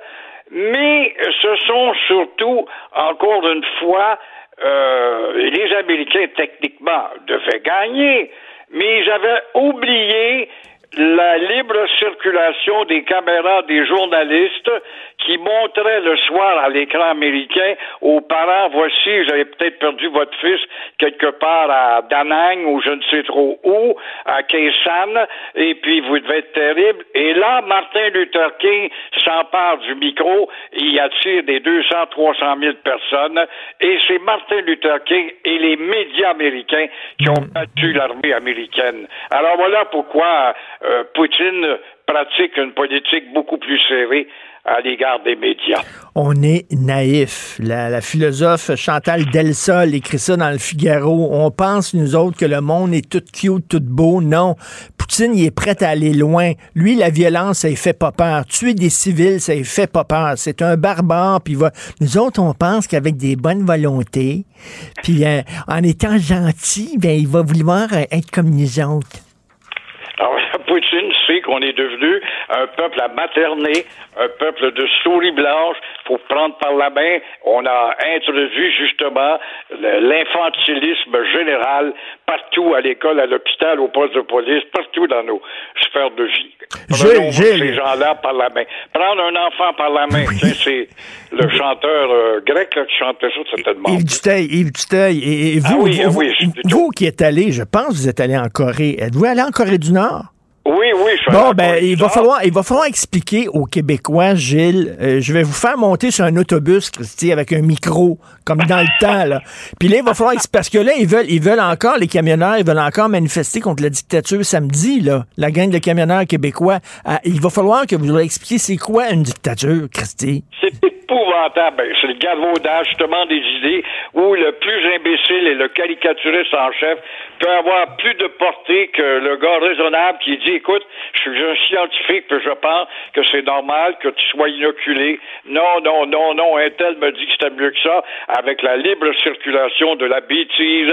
Effectivement, quand je suis allé en Corée du Nord, ce que j'ai trouvé de plus formidable d'un pays discipliné, s'il n'y a pas de Hells Angels là, crois-moi, et en même temps, c'était la docilité générale des gens. T'essayais de saluer les gens dans la rue, là, puis te voyais comme un martien. Il n'était pas habitué à se faire saluer. J'étais un étranger habillé en occidental. Alors là, euh, je sais, allô, hi, how are you, bonjour, comment allez-vous? Et il répondait pas. Mais mais j'ai vu qu'ils avaient des sentiments. Quand on nous a offert un spectacle, moi j'avais choisi un spectacle d'un match de football. Ils jouaient contre le Yémen. Et la Corée du Nord avait battu le Yémen à la sortie du stade Richard, c'était comme aux Centre Bell, ça criait, c'était comme quoi le sport est un ralliement pour la joie. Ben demain, euh, samedi, là, dans la manifestation, je vais louer un autobus, puis on s'en va là-bas, je vous mets sur le top de l'autobus avec un système de son, puis vous allez leur expliquer c'est quoi une christie dictature à ces imbéciles-là. Merci Gilles. OK, à demain, au revoir. Pour une écoute en tout temps, ce commentaire de Gilles Proux est maintenant disponible dans la section balado de l'application ou du site cube.radio. Cube Radio. Tout comme la série podcast de Gilles Proux, la radio, premier influenceur. Découvrez dans ce balado comment la radio a influencé le monde moderne tel qu'on le connaît d'hier à aujourd'hui. La chronique argent. Une vision des finances pas comme les autres. Et que la bourse est encore plantée, Olivier Bourque. Hier, j'avais encore une journée baboune. Ma blonde a filé la baboune. J'ai dit, qu'est-ce qu'il y a? Je viens de regarder la bourse. Là, j'ai perdu énormément d'argent. oui, c'est ça. Mais d'ailleurs, je voulais te parler de ton ministre des Finances. Oui. Aujourd'hui. journée baboune ou non? Qu'est-ce que tu en penses? Ah oui, aujourd'hui, je sais pas. Aujourd'hui, j'imagine tout ce que tu tout ce qui descend remonte à un moment donné, là. Vous avez tellement raison, M. Martineau. C'est exactement ça qui est en train de se passer actuellement. c'est exactement ça. Je suis heureux de te dire que ce sera une journée sans baboune. Bon, all right. À prime abord. oui, alors, les bourses devraient ouvrir en hausse, euh, possiblement, je voyais à peu près quoi, 200 points à New York. Euh, c'est sûr qu'il y a encore beaucoup d'actualités sur les marchés. Il faut continuer à suivre ça parce que ça a un impact sur notre économie, sur nos finances personnelles. Euh, bien sûr, on est tout cœur avec les Ukrainiens, ben euh, mais on, va quand même rester positif. Mais sincèrement, si on écoute euh, CNN 24-24, Richard, il y, a de quoi virer ma boule. Sincèrement, le, climat est tellement anxiogène. Puis lorsqu'on regarde aussi les marchés, c'est un peu pénible. hier, ça s'est amélioré, donc en fin de journée, mais quand même, du côté du Dow Jones, il y avait un recul d'environ 1,7% Le pétrole, ben, ça remonte, ça aide les titres énergétiques. Mais on s'attend évidemment à ce que le, prix, le prix à la pompe va, augmenter. Là, je regardais euh, différentes données, là, possiblement lors des prochaines journées, Richard, 1,75 mmh. 1,75 Ben oui, actuellement, on est aux environs là, dans la grande région montréalaise. Euh, plutôt 1,60 un petit peu en, haut de 1,60 1,70 même, mais 1,75 Alors, c'est sûr que Lorsqu'on regarde notre portefeuille, ben ça regarde pas bien. Souvent, on a des applications bancaires, euh, donc euh, que ce soit la Banque nationale, la Laurentienne, Desjardins. Et là, on voit nos placements, Richard, qui reculent de manière significative lors des derniers jours. Mais notre collègue Daniel Germain, une très bonne chronique aujourd'hui, oui, oui. de Montréal. Ben, il nous donne des, surtout euh, Richard nous donne des, des trucs là. parce qu'il bon, il revient sur les entreprises russes, les actions qu'on peut posséder dans nos portefeuilles sans le savoir mais il parle aussi de la bourse. Et là, il y en a plusieurs qui se disent, bon, là, actuellement, là, je regarde ma situation, je perds de l'argent. Est-ce que je devrais sortir du marché des actions? Hmm. Est-ce que je devrais me tourner vers du sécuritaire? Et la réponse de Daniel, c'est celle qu'on entend de la plupart des gestionnaires. Actuellement, Richard, on ne touche à rien. On ne ah touche à rien. Oui, parce que ben, souvent, évidemment, donc c'est de l'argent qui est au chaud, c'est de l'argent qui est là pour notre retraite. On sait qu'on traverse une période de, volatilité, mais le gros problème, Richard, c'est que lorsqu'il y a de la volatilité, évidemment, qu'on devient nerveux, ben là, on se réfugie sur les lignes de côté, on vend, et là, après ça, on peut manquer le rebond. Exactement, parce que c'est ça la bourse. Il hein. faut voir à long terme. faut avoir la tête froide. faut pas réagir dès le moindre soubresaut. faut se dire, regarde, pendant trois jours, ça va être de la chenoute, puis après ça, on va s'en sortir. Exactement, exactement. Puis, ce qui s'est passé pendant la pandémie, on s'en parlait au début de la semaine, là, euh, sincèrement, en mars 2020, c'était assez terrible. Déjà, on avait les nouvelles de la pandémie. Puis là, ce qu'on regardait après ça, notre portefeuille avait des reculs de, moins 5% parfois même jusqu'à moins 10% Et il y en a même qui avaient dit est-ce qu'on va vivre un crash, est-ce qu'on va vivre le... Parce qu'on ne savait pas évidemment ce qu'on avait en avant de nous. Alors, il y avait des baisses qui étaient très, très importantes. Il y a des gens qui ont paniqué. Il y a des gens qui ont appelé leurs conseillers puis qui ont vendu il y avait eu des baisses drastiques, mais après ça, on l'a vu le mois d'avril, tout de suite, tout de suite. Évidemment, il y a de l'argent qui a été pompé dans l'économie, mais ça a remonté. Alors, faut pas manquer le bateau. Puis là, Daniel, dans sa chronique, nous dit attachez votre sucre euh, avec de la broche. Si vous trouvez que le taux de manège vous donne, la nausée, ben, il faut voir ça comme une expérience enrichissante. On peut évidemment rappeler son conseiller pour se faire rassurer, mais de, grâce, il ne faut pas vendre euh, lorsqu'on mm. panique. Et il faut dire, faut dire qu'il y a des gens qui vivent des choses pires que nous, peut-être, euh, et euh, essayer de passer à travers. Euh, la, Banque Laurentienne, bon, on les a beaucoup critiqués parce qu'ils ne parlaient qu'en anglais seulement. Là, ils ont dit, OK, on va parler les deux langues, finalement. Ben oui, c'est ça, je t'ai entendu avec Nathalie, Nathalie Gilles Proux. Le problème du côté de la Banque Laurentienne, tu te rappelles, lors des dernières années, c'était seulement en anglais. Et là, je me place dans la peau d'un actionnaire. Puis il y en a beaucoup des actionnaires qui sont ici au Québec, des actionnaires qui sont francophones. Euh, lors de la pandémie, évidemment, ça se fait euh, à distance. Alors là, on écoute on écoute l'Assemblée des actionnaires, puis là, il y a à peu près un mot ou deux qui est dit par la nouvelle patronne, alors qui s'appelle Rania Lewelin. qui est unilingue anglophone qui travaille à Toronto. Imagine comment on se sent. Et c'est il faut le redire, la Banque Laurentienne, vraiment, c'est une des plus vieilles banques québécoises. C'était très, très québécois à une certaine époque. Un certain Henri-Paul Rousseau. Ben oui, ben oui. On se souvient de lui, qui, a, fait perdre, je sais pas quoi, 40 milliards de dollars là, à la Caisse de dépôt. Avec le fameux papier commercial ben du côté de la, de la, Caisse de dépôt. Mais avant ça, donc, il était à la Banque Laurentienne. Mais lors des dernières années, on a vu un glissement vers Toronto. L'ancien patron, qui était francophone, travaille de la Ville-Reine, la nouvelle patronne, je disais, unilingue anglophone. On dit qu'elle apprend le français. Et euh, vraiment, là, on promet que l'Assemblée va se faire dans les deux langues. On verra si c'est cosmétique. Alors, ce sera en avril, je pense que c'est le 5 avril le prochain. Mais on refuse d'avoir le français qui est inscrit comme, euh, on pourrait dire, dans les statuts de l'entreprise. Alors, le mouvement d'éducation de défense des actionnaires essaie puis milite là-dessus. En terminant, je voulais seulement dire, Richard, aujourd'hui, donner importante la Banque du Canada qui va probablement relever son taux directeur. Oh. il avait été abaissé, on s'en rappelle, durant la pandémie pour stimuler l'économie, mais là, euh, on le sait, l'inflation est trop élevée, c'est qu'on on veut, euh, on veut refroidir tout ça, on s'attend à une hausse d'un quart de point de pourcentage. Alors, c'est pas dramatique, évidemment, mais ça pourrait avoir un impact sur les taux d'intérêt, sur les, hypothèques à taux variable, ceux qui euh, renégocient leur hypothèque, donc à suivre aujourd'hui. Et aussi, on, parle, euh, écoute, la plus grande vente euh, commerciale d'immeubles commerciaux dans l'histoire du Québec, là, c'est le texte de Jean-Michel Genois-Gagnon. en fait, c'est le, gros holding immobilier qui possède, entre autres, le mail Champlain. Euh, qui va être euh, vendu, une transaction de 5,7 milliards de dollars, mais malheureusement, il va y avoir des victimes là-dedans. Ils ont commencé à avoir des licenciements. Là. Oui, ils ont commencé à faire du ménage. Euh, puis tu l'as bien dit, Richard, c'est la là, faut, vraiment c'est des chiffres qui sont si on, voyait ça, évidemment, à New York, c'est moins important, mais au ben Québec, 5,7 milliards de dollars. C'est énorme. C'est la plus grande transaction immobilière. Oui, effectivement. Mais là, étant donné qu'il y a des doublons, euh, tu sais, lorsqu'il y a des transactions comme ça, il y aura des, euh, des licenciements. C'est ce qu'on a dit du côté du, du, groupe MAC. Alors, à suivre, on parle actuellement qu'il y avait 524 travailleurs, dont 403 à temps plein mais il faudra voir le nombre de personnes qu'on va euh, enlever finalement donc euh, de la liste de pays. Ben oui, ben toujours un plaisir de te parler, Olivier. Bonne journée, on se reparle demain. Merci. Richard. L'émission de Richard Martineau est aussi un balado. Écoutez au moment qui vous convient en vous rendant sur l'application ou le site cube.radio. Alors, vous euh, connaissez Alexandre Moranville Wallet, un confrère ici, journaliste, recherchiste, animateur du balado qui a gagné, qui a gagné deux prix, faut le dire, deux prix importants. Le balado, ce n'est qu'une théorie à Cube Radio. Euh, allez écouter ça, c'est vraiment super bien fait sur les différentes théories du complot. Et là, bien sûr, chaque fois qu'il y a un événement important, c'est certain qu'il y a des théories du complot qui tournent autour. Là, il y a plein de théories du complot qui entourent la guerre en Ukraine, Alexandre. Ben oui, semble-t-il qu'on en vit beaucoup à des événements historiques, qui génère beaucoup de ces fameuses théories du complot-là.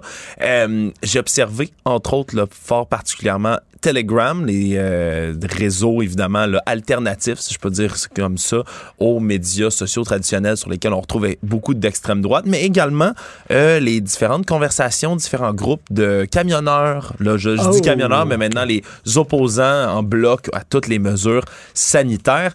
Et les discours sont assez variés. Si je commence à parler d'un coup, euh, évidemment, des gens qui s'opposent aux mesures sanitaires, c'est très partagé parce que l'information qui est relayée là-dessus, il y a des publications pro-russes, pro-Poutine qui pullulent. Il y en a tellement pour vrai, puis c'est la moitié quasiment des publications sur certains groupes que j'ai pu observer maintenant. On parle plus de mesures sanitaires, on parle d'Ukraine, de, Russie, puis de Poutine, puis on remet en perspective un peu en se disant attention, attention, les médias vous disent que l'Ukraine se fait attaquer. Mais dans la psyché complotiste, si les médias disent quelque chose, ils sont corrompus et de facto donc il faut penser le contraire de ce qu'ils disent. Et le contraire, c'est que ben la Russie font le bien en allant attaquer cet endroit-là. Si les médias disent blanc, c'est nécessairement noir. Exact. Parce que les médias, c'est des menteurs. Exactement. Et donc, euh, d'un côté, oui, ça fâche euh, de, de, prendre toute cette attention médiatique-là. Hein. On a de moins en moins d'attention du côté des, de ces groupes-là anti-mesures sanitaires. Puis on peut vraiment voir une espèce de schisme entre les gens qui sont très endoctrinés, si on veut, d'un côté de la théorie du complot, puis d'autres qui étaient là vraiment parce qu'ils s'opposent aux mesures sanitaires. Parce qu'il y en a qui réagissent en commentaire, là, qui disent Voyons donc, pourquoi vous mettez des publications russes, là? On, on veut juste lever le passeport vaccinal, qu'est-ce que vous faites là? Puis il y en a d'autres qui, euh, tu sais, entre autres, je pense à la complotiste Mel Goyer, qui est euh, devenue là, très populaire sur euh, Twitter, entre autres, qui disait, en repartageant euh, le, le- le discours original de Vladimir Poutine, juste avant son invasion de l'Ukraine, en disant Ça fait tellement de sens à mes yeux, ses propos semblent justes, ça clash tellement avec ce que je peux lire dans les médias à son sujet et ailleurs. Pourquoi? Puis tout à l'heure, elle a retweeté un peu plus tôt aujourd'hui en disant que euh, Poutine veut mettre fin à l'ordre mondial unipolaire, ce que tous les insoumis devraient vouloir. Alors, c'est une narrative, c'est une narrative qui est intéressante parce que quand tu t'opposes, règle générale, aux mesures sanitaires, que tu es loin dans le complotisme, euh, c'est beaucoup de gens qui vont idolâtrer, entre autres, des icônes euh, fortes, hein, politiques fortes, qui se foutent des règles, des lois. Exemple numéro un, Donald Trump, mais exemple numéro deux, Vladimir Poutine. C'est pourquoi d'ailleurs l'un et l'autre ont souvent parlé d'une admiration entre eux. Euh, Trump admirait M. Poutine, disait que c'est un génie, dit qu'il fait des grands coups, un homme extrêmement intelligent, a même souvent mentionné mieux s'entendre avec lui et Kim Jong-un que d'autres leaders démocratiques du globe. Pourquoi? Mais parce que ces gens-là échappent à toutes les normes. Ces gens-là vont, peuvent prendre des décisions unilatérales et ça, ça, ça, ça trouve vraiment l'écho parce que dans les milieux complotistes, on ignore tous les mécanismes de la démocratie libérale. Mais c'est ça, en fait, le, le point, parce que en, en écoutant tes balados puis en te parlant, le point commun, le fil rouge qui relie toutes les théories du complot, c'est un- finalement une haine, une méfiance de la démocratie. Oui, parce que pour ces gens-là, un, on comprend souvent très mal comment la démocratie libérale fonctionne. Il y a des manifestants là, qui, allaient, euh, qui allaient manifester, entre autres, contre Justin Trudeau en disant qu'il n'avait pas le mandat de faire des règles sanitaires. Euh, Justin Trudeau s'est fait réélire en mandatant des règles sanitaires, en expliquant que c'était ça son mandat, puis c'est ce qu'il allait faire, continuer à protéger les Canadiens et les Canadiennes grâce à des nouvelles mesures sanitaires. Il a entièrement le droit de faire ça, c'est son mandat. Mais de ce côté-là, on comprend mal dans les milieux complotistes comment ça fonctionne. Au contraire, on marche directement dans la propagande pro-russe parce que c'est une propagande qui est anti-démocratie occidentale. Et donc, dès qu'on s'oppose à la démocratie occidentale, dès qu'on s'oppose à la narrative, je veux dire, médiatique principale, ben, on est en train d'accomplir quelque chose. Et là, je vais basculer du côté encore plus coucou de la chose.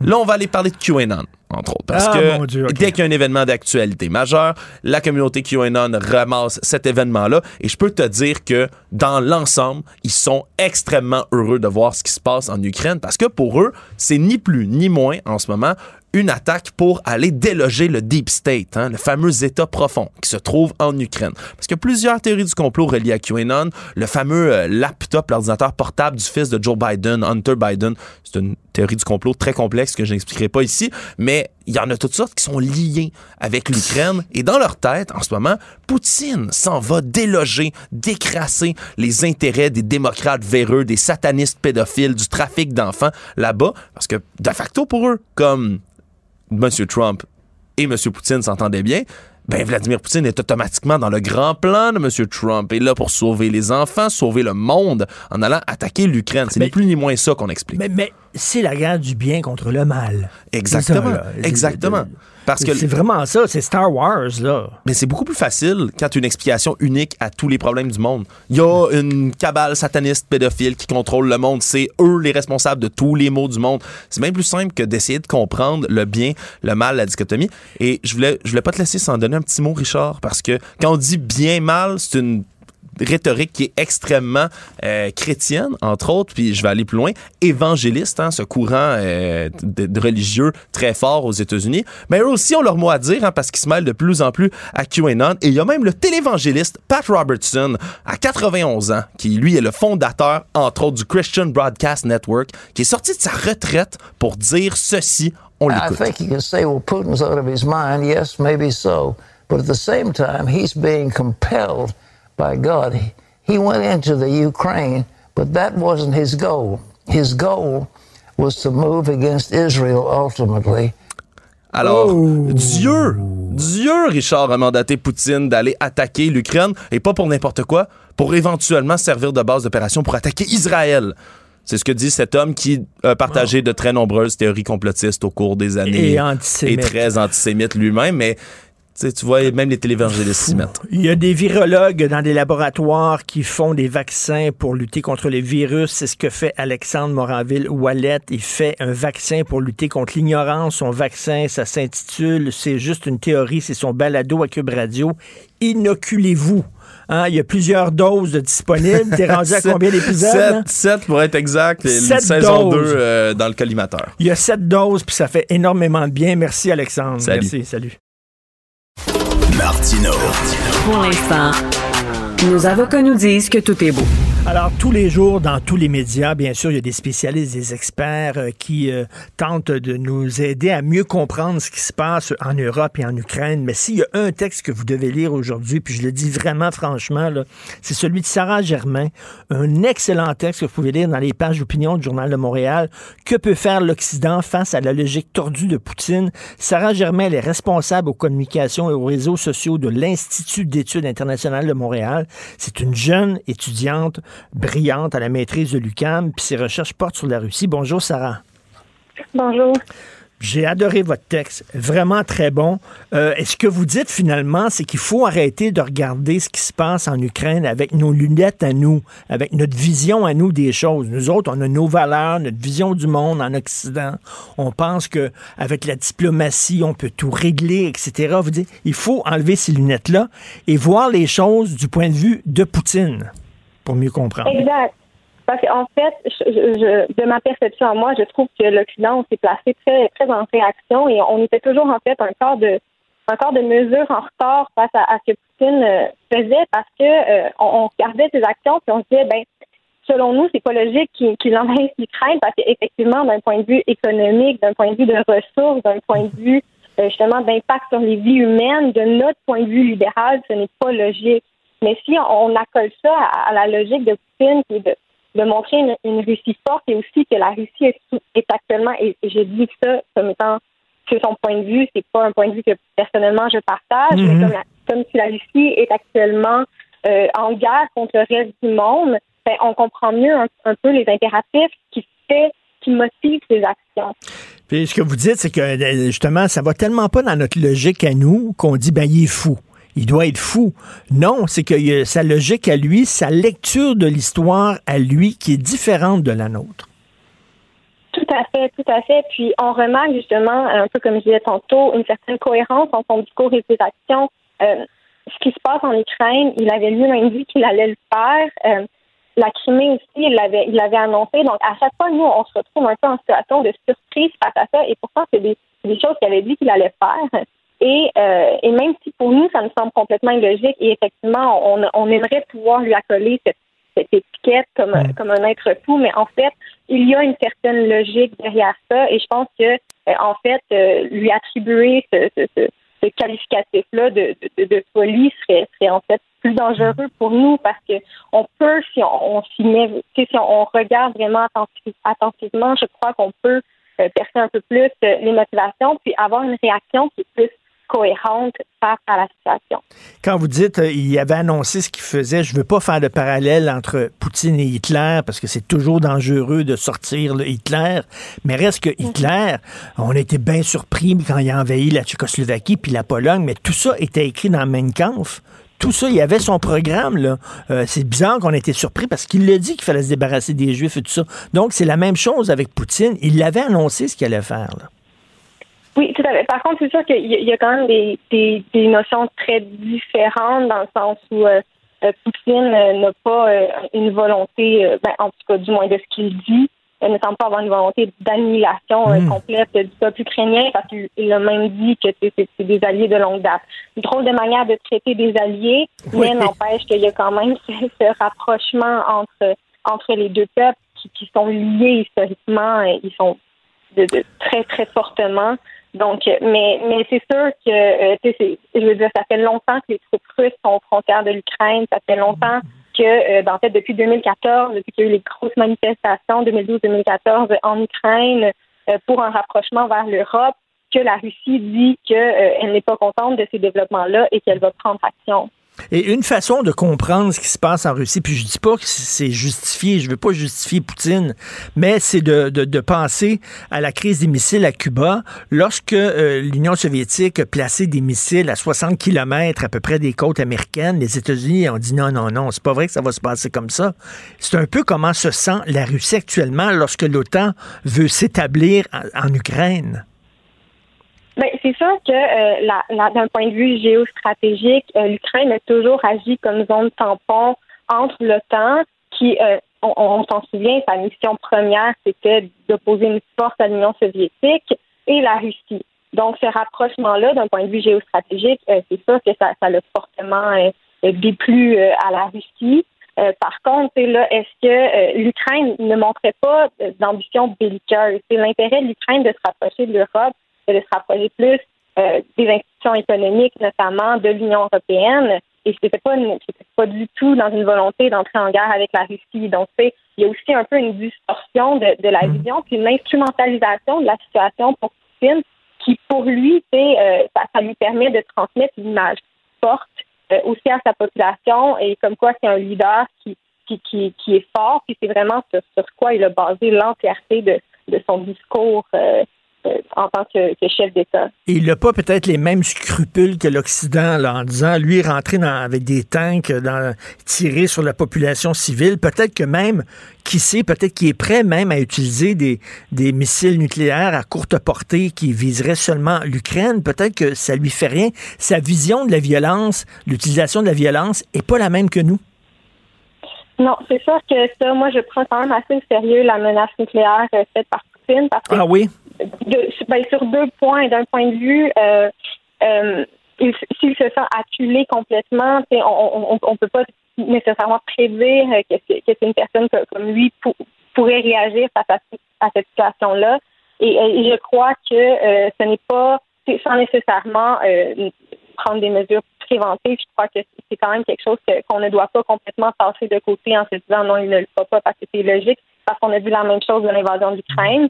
Donc, je crois que quand même, il faut avoir une certaine garder en tête que c'est quand même une éventualité.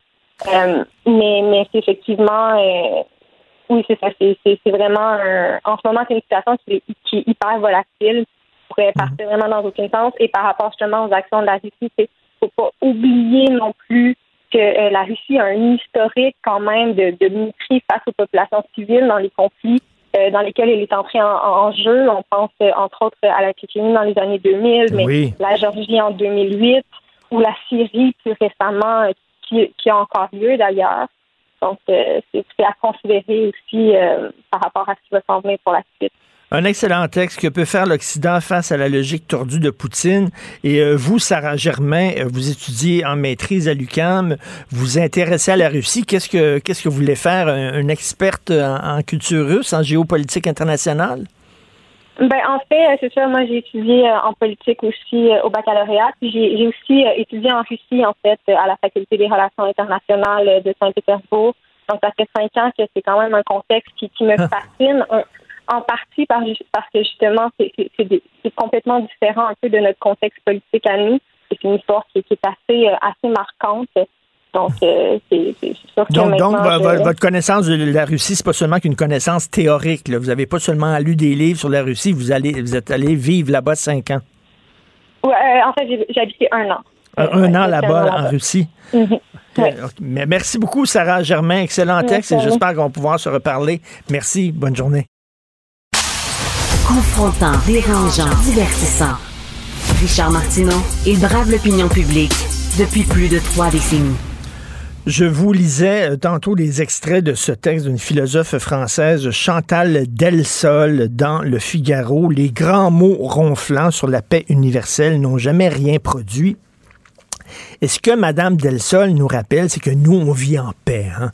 Nous autres, on vit en paix. C'est le Black Friday, on fait du shopping, etc. Euh, mais elle dit, la paix dans laquelle on vit, on pense que toute la planète vit comme nous autres. Non, on est une exception.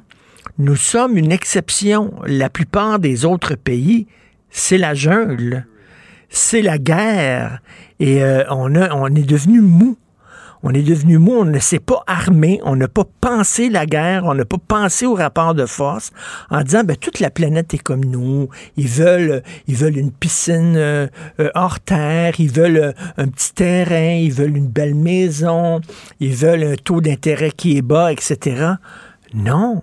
dans la plupart des de la planète, les gens ont une vision un peu plus pessimiste de la vie ils se sont armés, puis ils disent, ben la guerre, ça fait partie de la vie. Et nous autres, on était finalement euh, trop confortables. Euh, on va en parler tantôt avec Christian Rioux, si on peut le rejoindre. Mais là, on va parler à Mathieu Bocoté. Salut Mathieu. Bonjour. On a oublié, tu as, certainement lu, toi, ce texte-là de Chantal Delsol dans, dans, le Figaro. C'est un, un, texte... C'est un texte tout à fait remarquable. alors, il y avait une formule de Julien Freund qui l'empruntait, je crois, André Gide, où il disait que qu'est-ce qu'une idée de génie, c'est une banalité supérieure. C'est-à-dire euh, une banalité qu'on a, qu'on a un peu oubliée.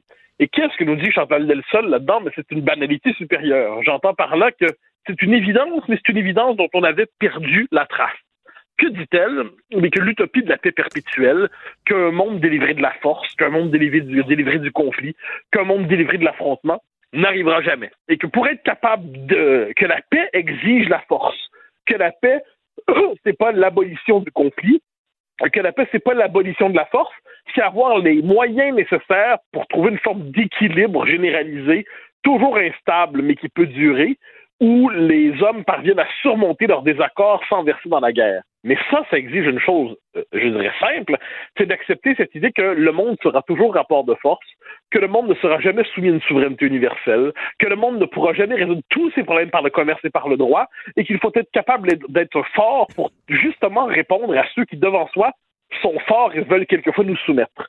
Ça, ce sont des banalités accumulées, mais ce sont des banalités oubliées depuis 30 ans. Écoute, euh, si tu veux euh, la paix, prépare la guerre. On a oublié ça, là. On a oublié un des bouts de l'équation. Euh, ben, c'est sûr, civis pacem parabellum. C'est-à-dire, si tu veux la paix, prépare la guerre. Alors ça, ce sont des, des, maximes anciennes, mais on l'a oublié parce qu'on s'était dit, ah, ça, c'est l'image. Je pense que c'est vraiment l'héritage là-dessus. À la fois de la catastrophe absolue qui a été le 20e siècle, notamment la Deuxième Guerre mondiale, où la guerre a été euh, poussée jusqu'à une forme de, de fanatisme absolu avec des capacités industrielles, ça a culminé dans l'Holocauste, on sait tout ce que ça représente. Et ensuite, la guerre froide, où l'humanité a vécu pendant à peu près 40 ans sous la possibilité de l'apocalypse nucléaire. Bon. Alors là, on s'est dit, avec la fin de la, guerre froide, ben, c'est terminé. Et puis l'humanité en entier va se convertir à la logique des droits, à la logique du droit, mm. à la logique du commerce, à la fin de l'histoire dont parlait Fukuyama, des passions apaisées, des individus centrés sur leur existence privée. Et on avait oublié que les États, euh, premièrement, le conflit dans la nature humaine et dans la diversité des entités politiques, et euh, la, la, nature humaine est conflictuelle et les États, en dernière instance, sont appelés d'une manière ou de l'autre à avoir des tensions.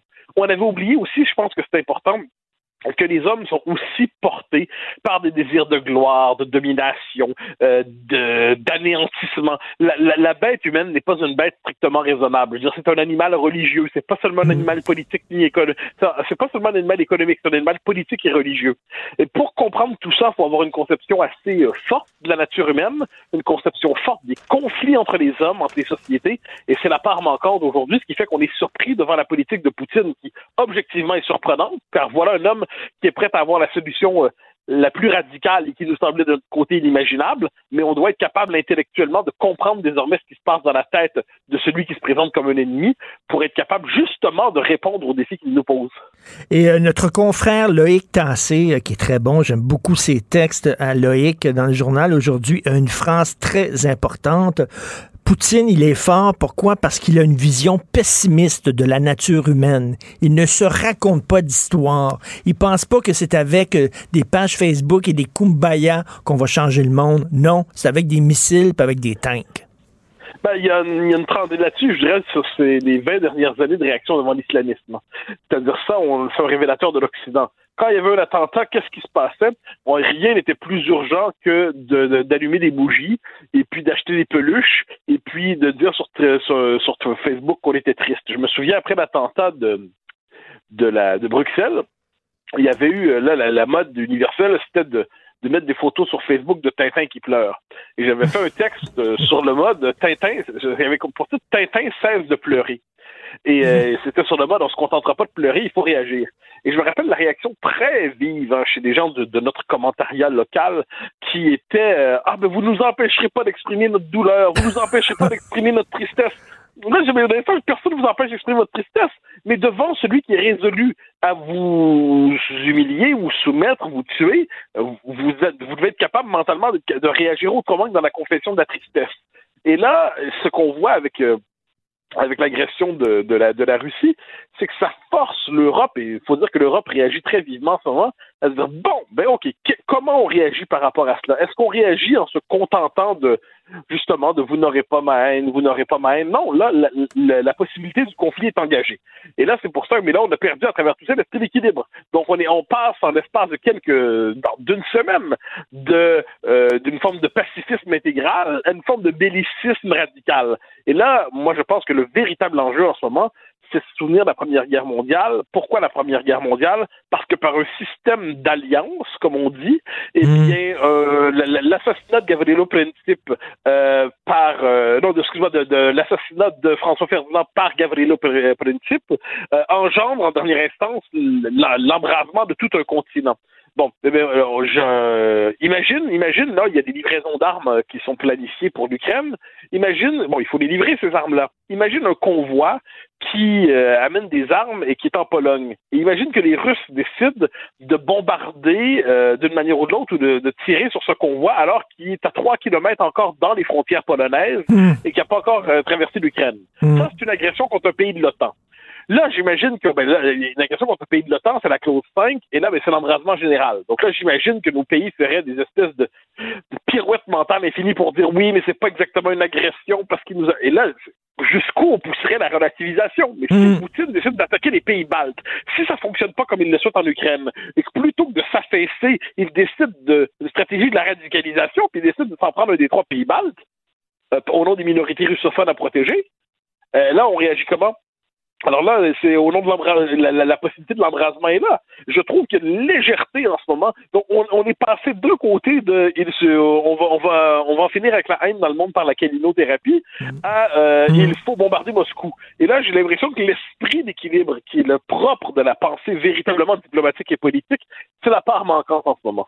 Et, tu parlais de terrorisme islamiste. Euh, ça, ça a changé la donne parce que ça nous, a, euh, ça nous a ouvert les yeux sur une nouvelle réalité. Je m'explique, euh, Mathieu, quand on se bat, toi qui es un fan des films d'action des années 80 avec Chuck Norris, alors quand on se bat contre un ennemi, on se dit, ben l'ennemi est comme moi, il veut pas mourir, il tient la vie exactement comme moi, on partage les mêmes valeurs. Mais là, en face aux islamistes, on se battait contre des ennemis non seulement qui étaient prêts à mourir, mais qui voulaient mourir en martyr.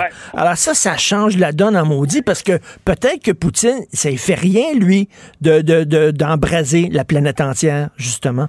Alors, c'est la question qu'on doit se poser. Qu'est-ce qu'il y a dans la tête de Vladimir Poutine? Je vais écrire là-dessus dans le journal demain. Euh, la question qu'on doit se poser, je pense, c'est sur quoi reposait la force du régime de Poutine? Sur quoi elle repose? Il a restauré l'ordre dans le pays, restauré une certaine stabilité économique. Donc, les, Russes, comme tout le monde, veulent manger, ne veulent pas avoir faim, veulent que, globalement, que leur, pays fonctionne. Puis aussi la question de la puissance, c'est-à-dire redonner la puissance à la Russie.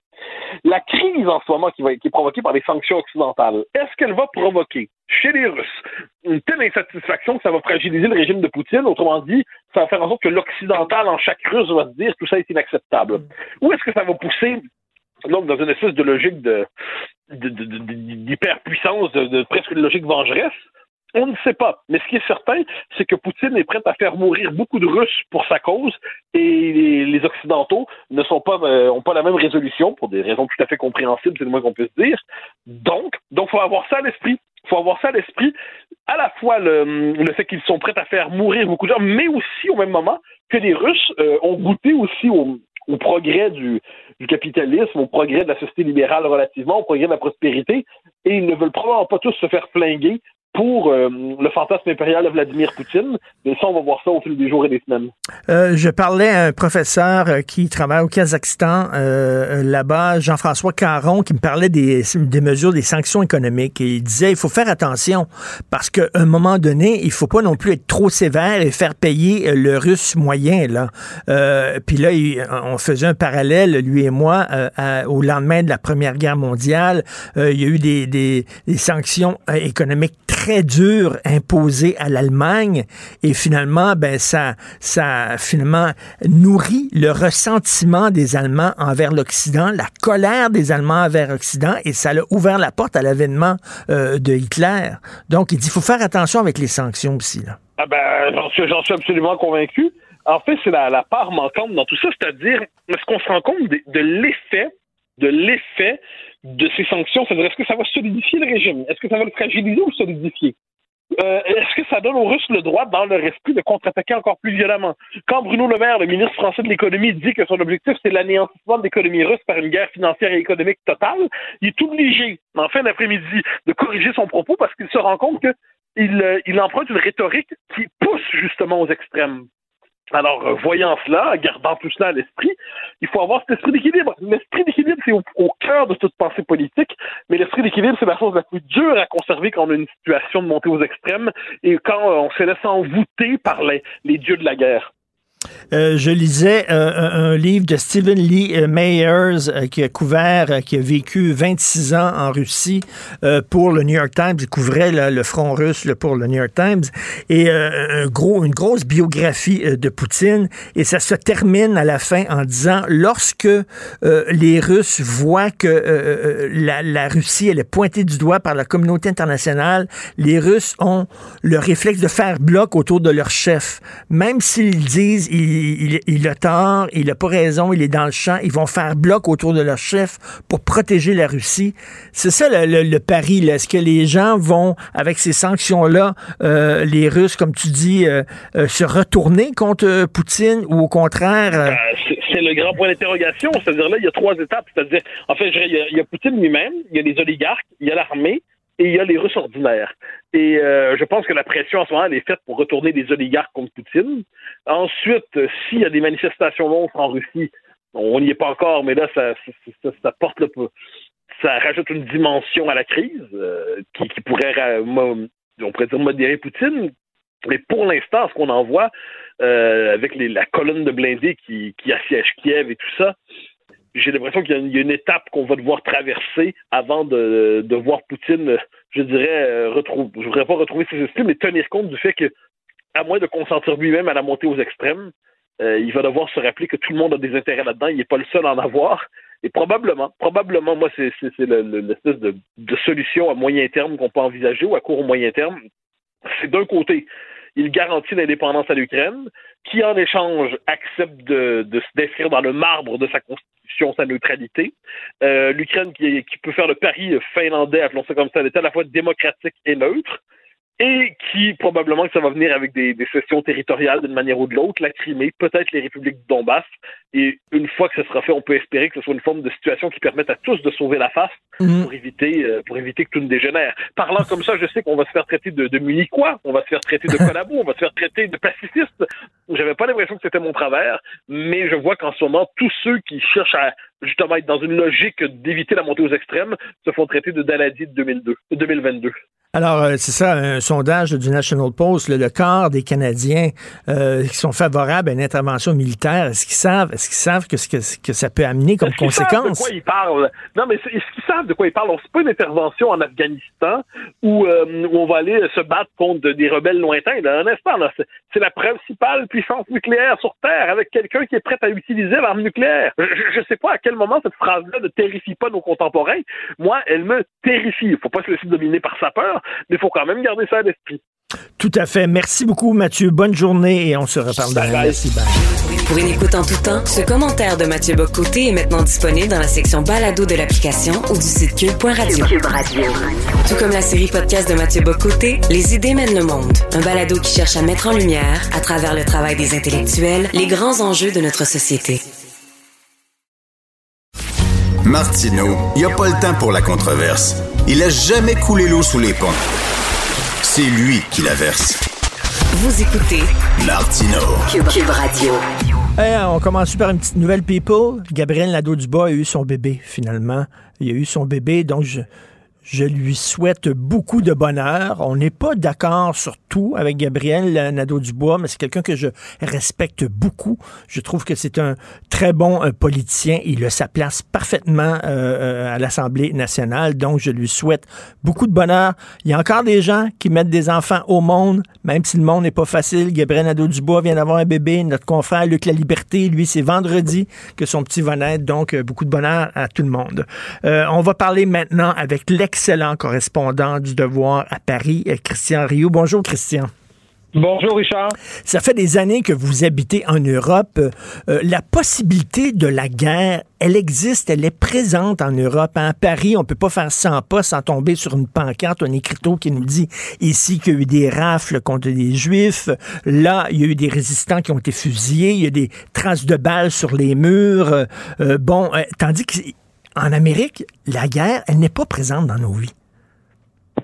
Euh, oui, je pense que je pense que c'est vrai quand on quand on quand on arrive euh, quand on arrive en France notamment, et je dirais quand on s'installe par exemple dans un dans un quartier et qu'on envoie ses enfants à l'école, on est toujours euh, surpris sur un grand nombre euh, d'écoles des, des plaques euh, expliquant ici 50 enfants juifs ont été déportés vers vers Auschwitz et donc ça évidemment ça glace souvent le sang mais ça ça fait comprendre effectivement que dans que dans que dans la vie des Français, la guerre, en tout cas la mémoire de la guerre est effectivement beaucoup plus présente et c'est vrai ça un peu dans un peu dans dans dans toute dans toute l'Europe. Hein. Je, Pensons, pensons aux touristes québécois qui débarquent. Euh, combien de touristes québécois qui débarquaient à Roissy me disaient euh, j'ai vu euh, j'ai vu un, militaire avec une mitraillette se promener mmh. se promener dans le hall de, des passagers.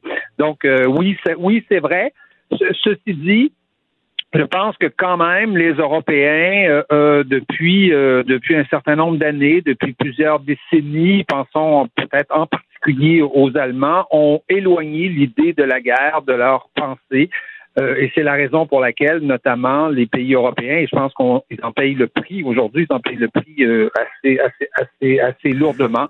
Euh, les pays européens se sont désarmés, sauf la France. La France et, le Royaume-Uni sont les seuls pays aujourd'hui qui, qui, maintiennent une armée, en, je dirais, en, état de, en état de marche véritablement, mais les autres pays européens ont délégué tout simplement leur, leur défense à, à, l'OTAN. Donc, donc eux aussi ont été sont rattrapés par cet oubli que euh, nous vivons dans un monde qui n'est qui, où la guerre est possible.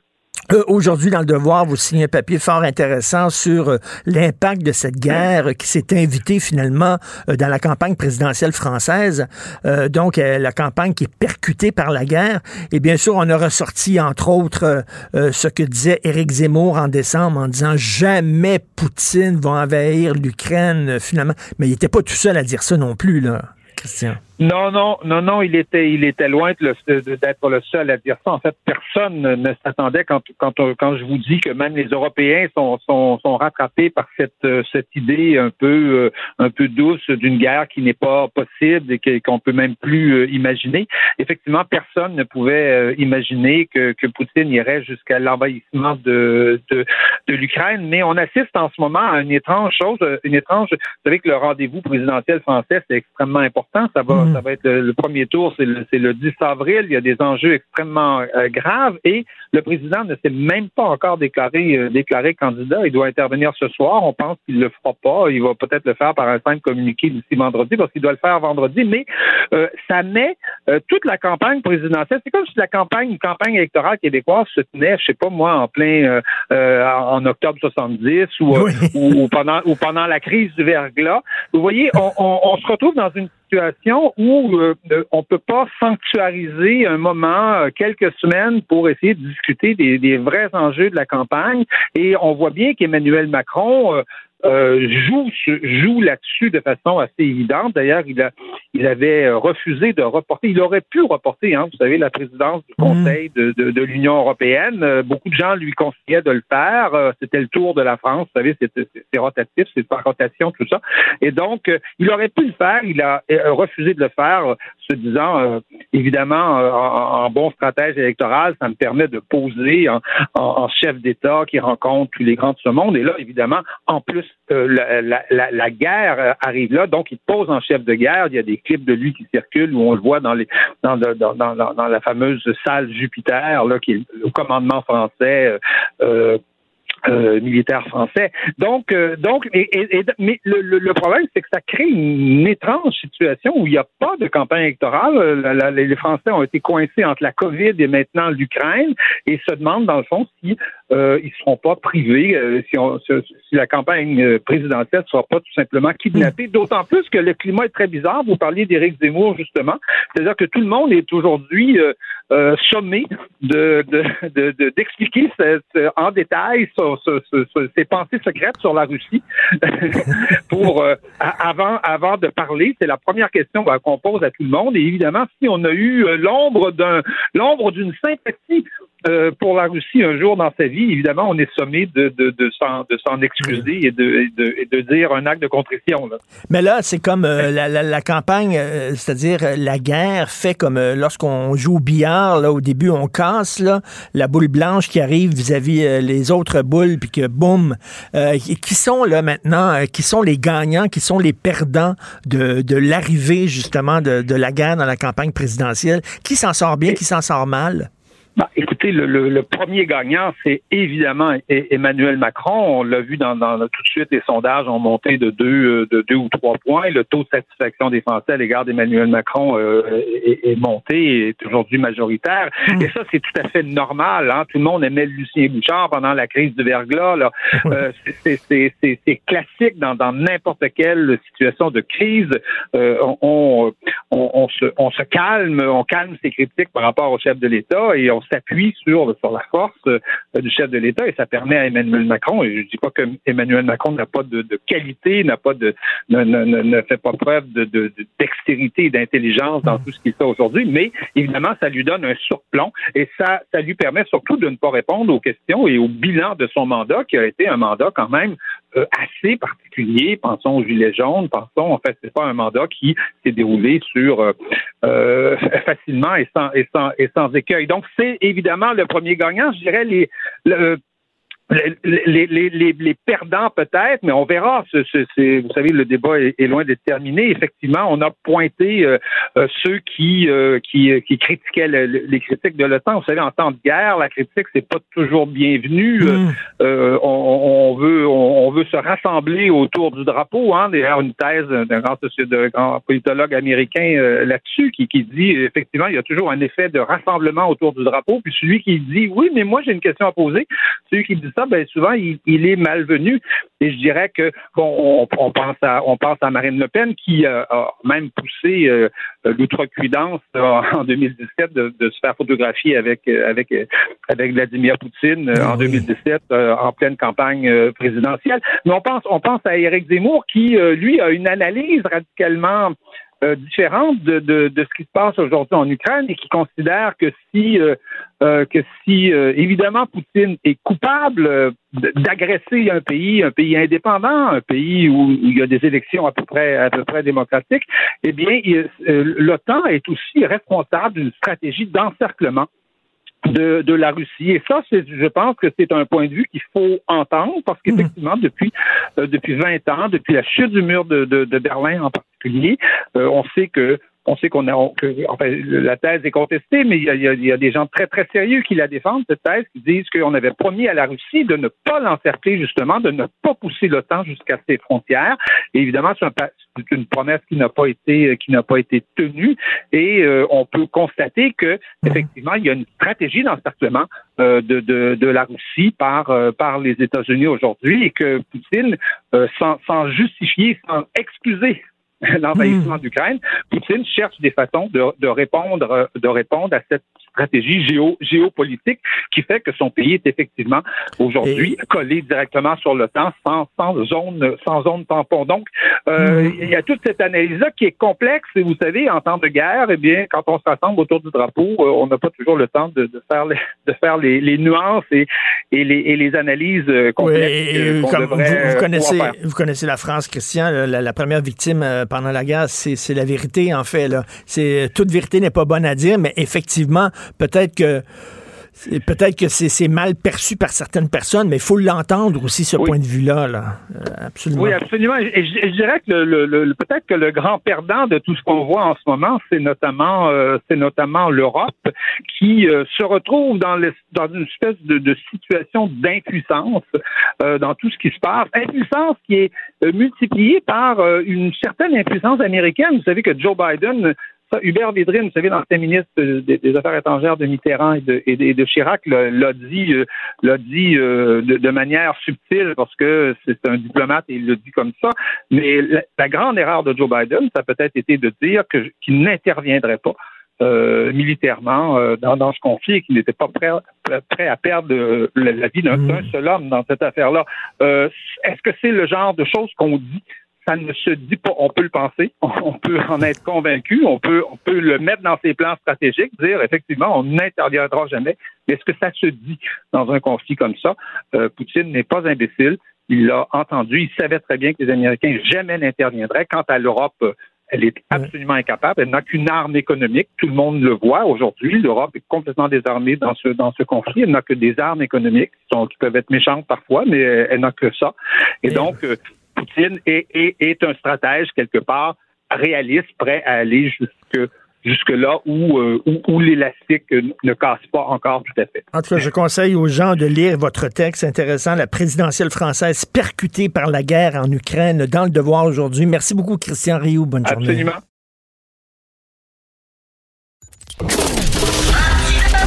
Martino, souvent imité, mais jamais égalé. Vous écoutez Martino Cube, Radio. Alors, un autre éclairage sur les événements en Europe euh, sous un autre angle avec euh, Julien Toureille, chercheur à la chaire Raoul d'Endurant en études stratégiques et diplomatiques de l'UQAM. J'aime beaucoup les analyses de M. Toureille. On peut le voir euh, de temps en temps à LCN, à TVA. Bonjour, Julien. Bonjour, Monsieur Martineau. Bonjour. bon, qu'est-ce que vous pensez des gens qui disent que l'Occident a provoqué Poutine en voulant euh, installer euh, euh, l'OTAN à la frontière même de la Russie, que c'était de la provocation, que c'était évident que Poutine allait réagir. Je dirais qu'il y a encore peut-être quelques jours, quelques semaines, cette explication était tout à fait valable. Alors je ne dis pas qu'elle est totalement invalidée depuis que Vladimir Poutine a lancé sa guerre en Ukraine, mais il faut quand même euh, s'attarder aux motivations, aux raisons présentées par Vladimir Poutine, notamment euh, la semaine dernière dans ses discours où il justifie euh, au monde et au, peuple russe les raisons de cette opération militaire. Il n'évoque pas vraiment la menace que représentait selon lui l'OTAN. Mmh. Il dénie carrément la légitimité même de l'Ukraine comme nation, comme État souverain. Donc il y a peut-être ce facteur d'élargissement de l'OTAN vers euh, la Russie qui euh, rentre euh, en ligne de compte dans la réflexion de Vladimir Poutine, notamment sur sa politique étrangère depuis 20 ans qu'il est au pouvoir. Mais il n'y a pas que ça, et c'est ça qui rend le, conflit peut-être plus plus important, plus, plus dramatique et euh, plus préoccupant parce qu'encore une fois, euh, il nie l'existence même euh, de l'Ukraine et de la nation ukrainienne et ça, c'est quand même pas la faute des Occidentaux ni de l'OTAN. Je discutais tantôt avec Christian Rio du Devoir et il disait quelle mauvaise idée de la part de Joe Biden de dire on intervient, les États-Unis n'interviendront pas militairement. donc, parce qu'il faut, il faut laisser planer cette menace-là à Poutine. Là, Poutine est ben là, on vient nous dire que jamais ils vont intervenir. C'est un chèque en blanc pour moi. Oui, alors en même temps, la, position de, Joe Biden, elle avait le mérite euh, d'être claire et euh, d'être somme toute euh, raisonnable, pour au moins deux raisons. La première, c'est que la population américaine, je ne suis pas certain qu'elle aurait été encline ou qu'elle serait encline à voir ses soldats mourir en Europe. Il y a une fatigue de la guerre chez les Américains. Ils ont passé les années 2000 à faire de la guerre avec des résultats somme toute mitigés. Hein, qu'on pense euh, au retrait d'Afghanistan il y a un peu plus de six mois ou évidemment à la, guerre en Irak. Donc ça c'est le premier facteur. La population américaine n'aurait certainement pas embarqué derrière Joe Biden euh, dans cette perspective-là. Et, l'autre facteur, euh, il a trait au, principe de base de la dissuasion euh, nucléaire. L'Ukraine, en plus, ne fait pas partie de l'OTAN, donc ne bénéficie pas de la solidarité au titre de, l'article 5 de, la charte du traité de l'Atlantique du Nord, et ça aurait été à envoyer un message, somme toute catastrophique, à l'endroit de de Vladimir Poutine parce que ça aurait voulu dire euh, un risque majeur d'affrontement direct entre soldats américains et soldats russes. Après tout, c'est ce qu'on a voulu éviter pendant toute la période de la guerre froide. On l'a évité avec succès puisque euh, la guerre, cette guerre froide est restée froide euh, entre soldats américains et, et, soldats soviétiques. C'était pas le moment de prendre le risque avec toutes les conséquences qu'on peut imaginer aujourd'hui. Est-ce qu'on pêche par excès d'optimisme et de naïveté? On disait ben jamais il va envers l'Ukraine, voyons, il le fait. Et là, on dit ben jamais il va utiliser l'arme atomique, voyons. Est-ce qu'il y a une possibilité qu'il le fasse pour vrai? Est-ce que là encore on est trop naïf? Alors sur l'utilisation de l'arme atomique, euh, ça reste quand même très euh, largement improbable euh, cette utilisation-là, mais on ne peut pas dire qu'elle est impossible. D'où là aussi la, gravité de, de, la situation. On ne peut pas dire qu'elle est impossible parce qu'on ne sait plus finalement jusqu'où est prêt à aller Vladimir Poutine. Est-ce qu'il est encore tout à fait raisonnable? Vous avez raison de dire qu'il y a encore même pas deux semaines, à l'exception finalement de Joe Biden qui répétait depuis des jours et des jours que oui, une invasion massive de la totalité de l'Ukraine était dans, dans les tuyaux euh, de la part de, la Russie de Vladimir Poutine, ben, il n'y avait pas beaucoup de monde finalement qui imaginait que Poutine se lancerait dans cette aventure-là. On imaginait plutôt qu'il allait poursuivre ce qu'il avait fait depuis 2014 finalement en Ukraine, grappiller ou aider un petit peu des régimes euh, pro-russes, donc séparatistes au sein de l'Ukraine, mais pas euh, décider d'envahir de, de, totalement, euh, totalement le pays. Donc à partir de là, on ne sait plus quelle est la rationalité de, de Vladimir Poutine.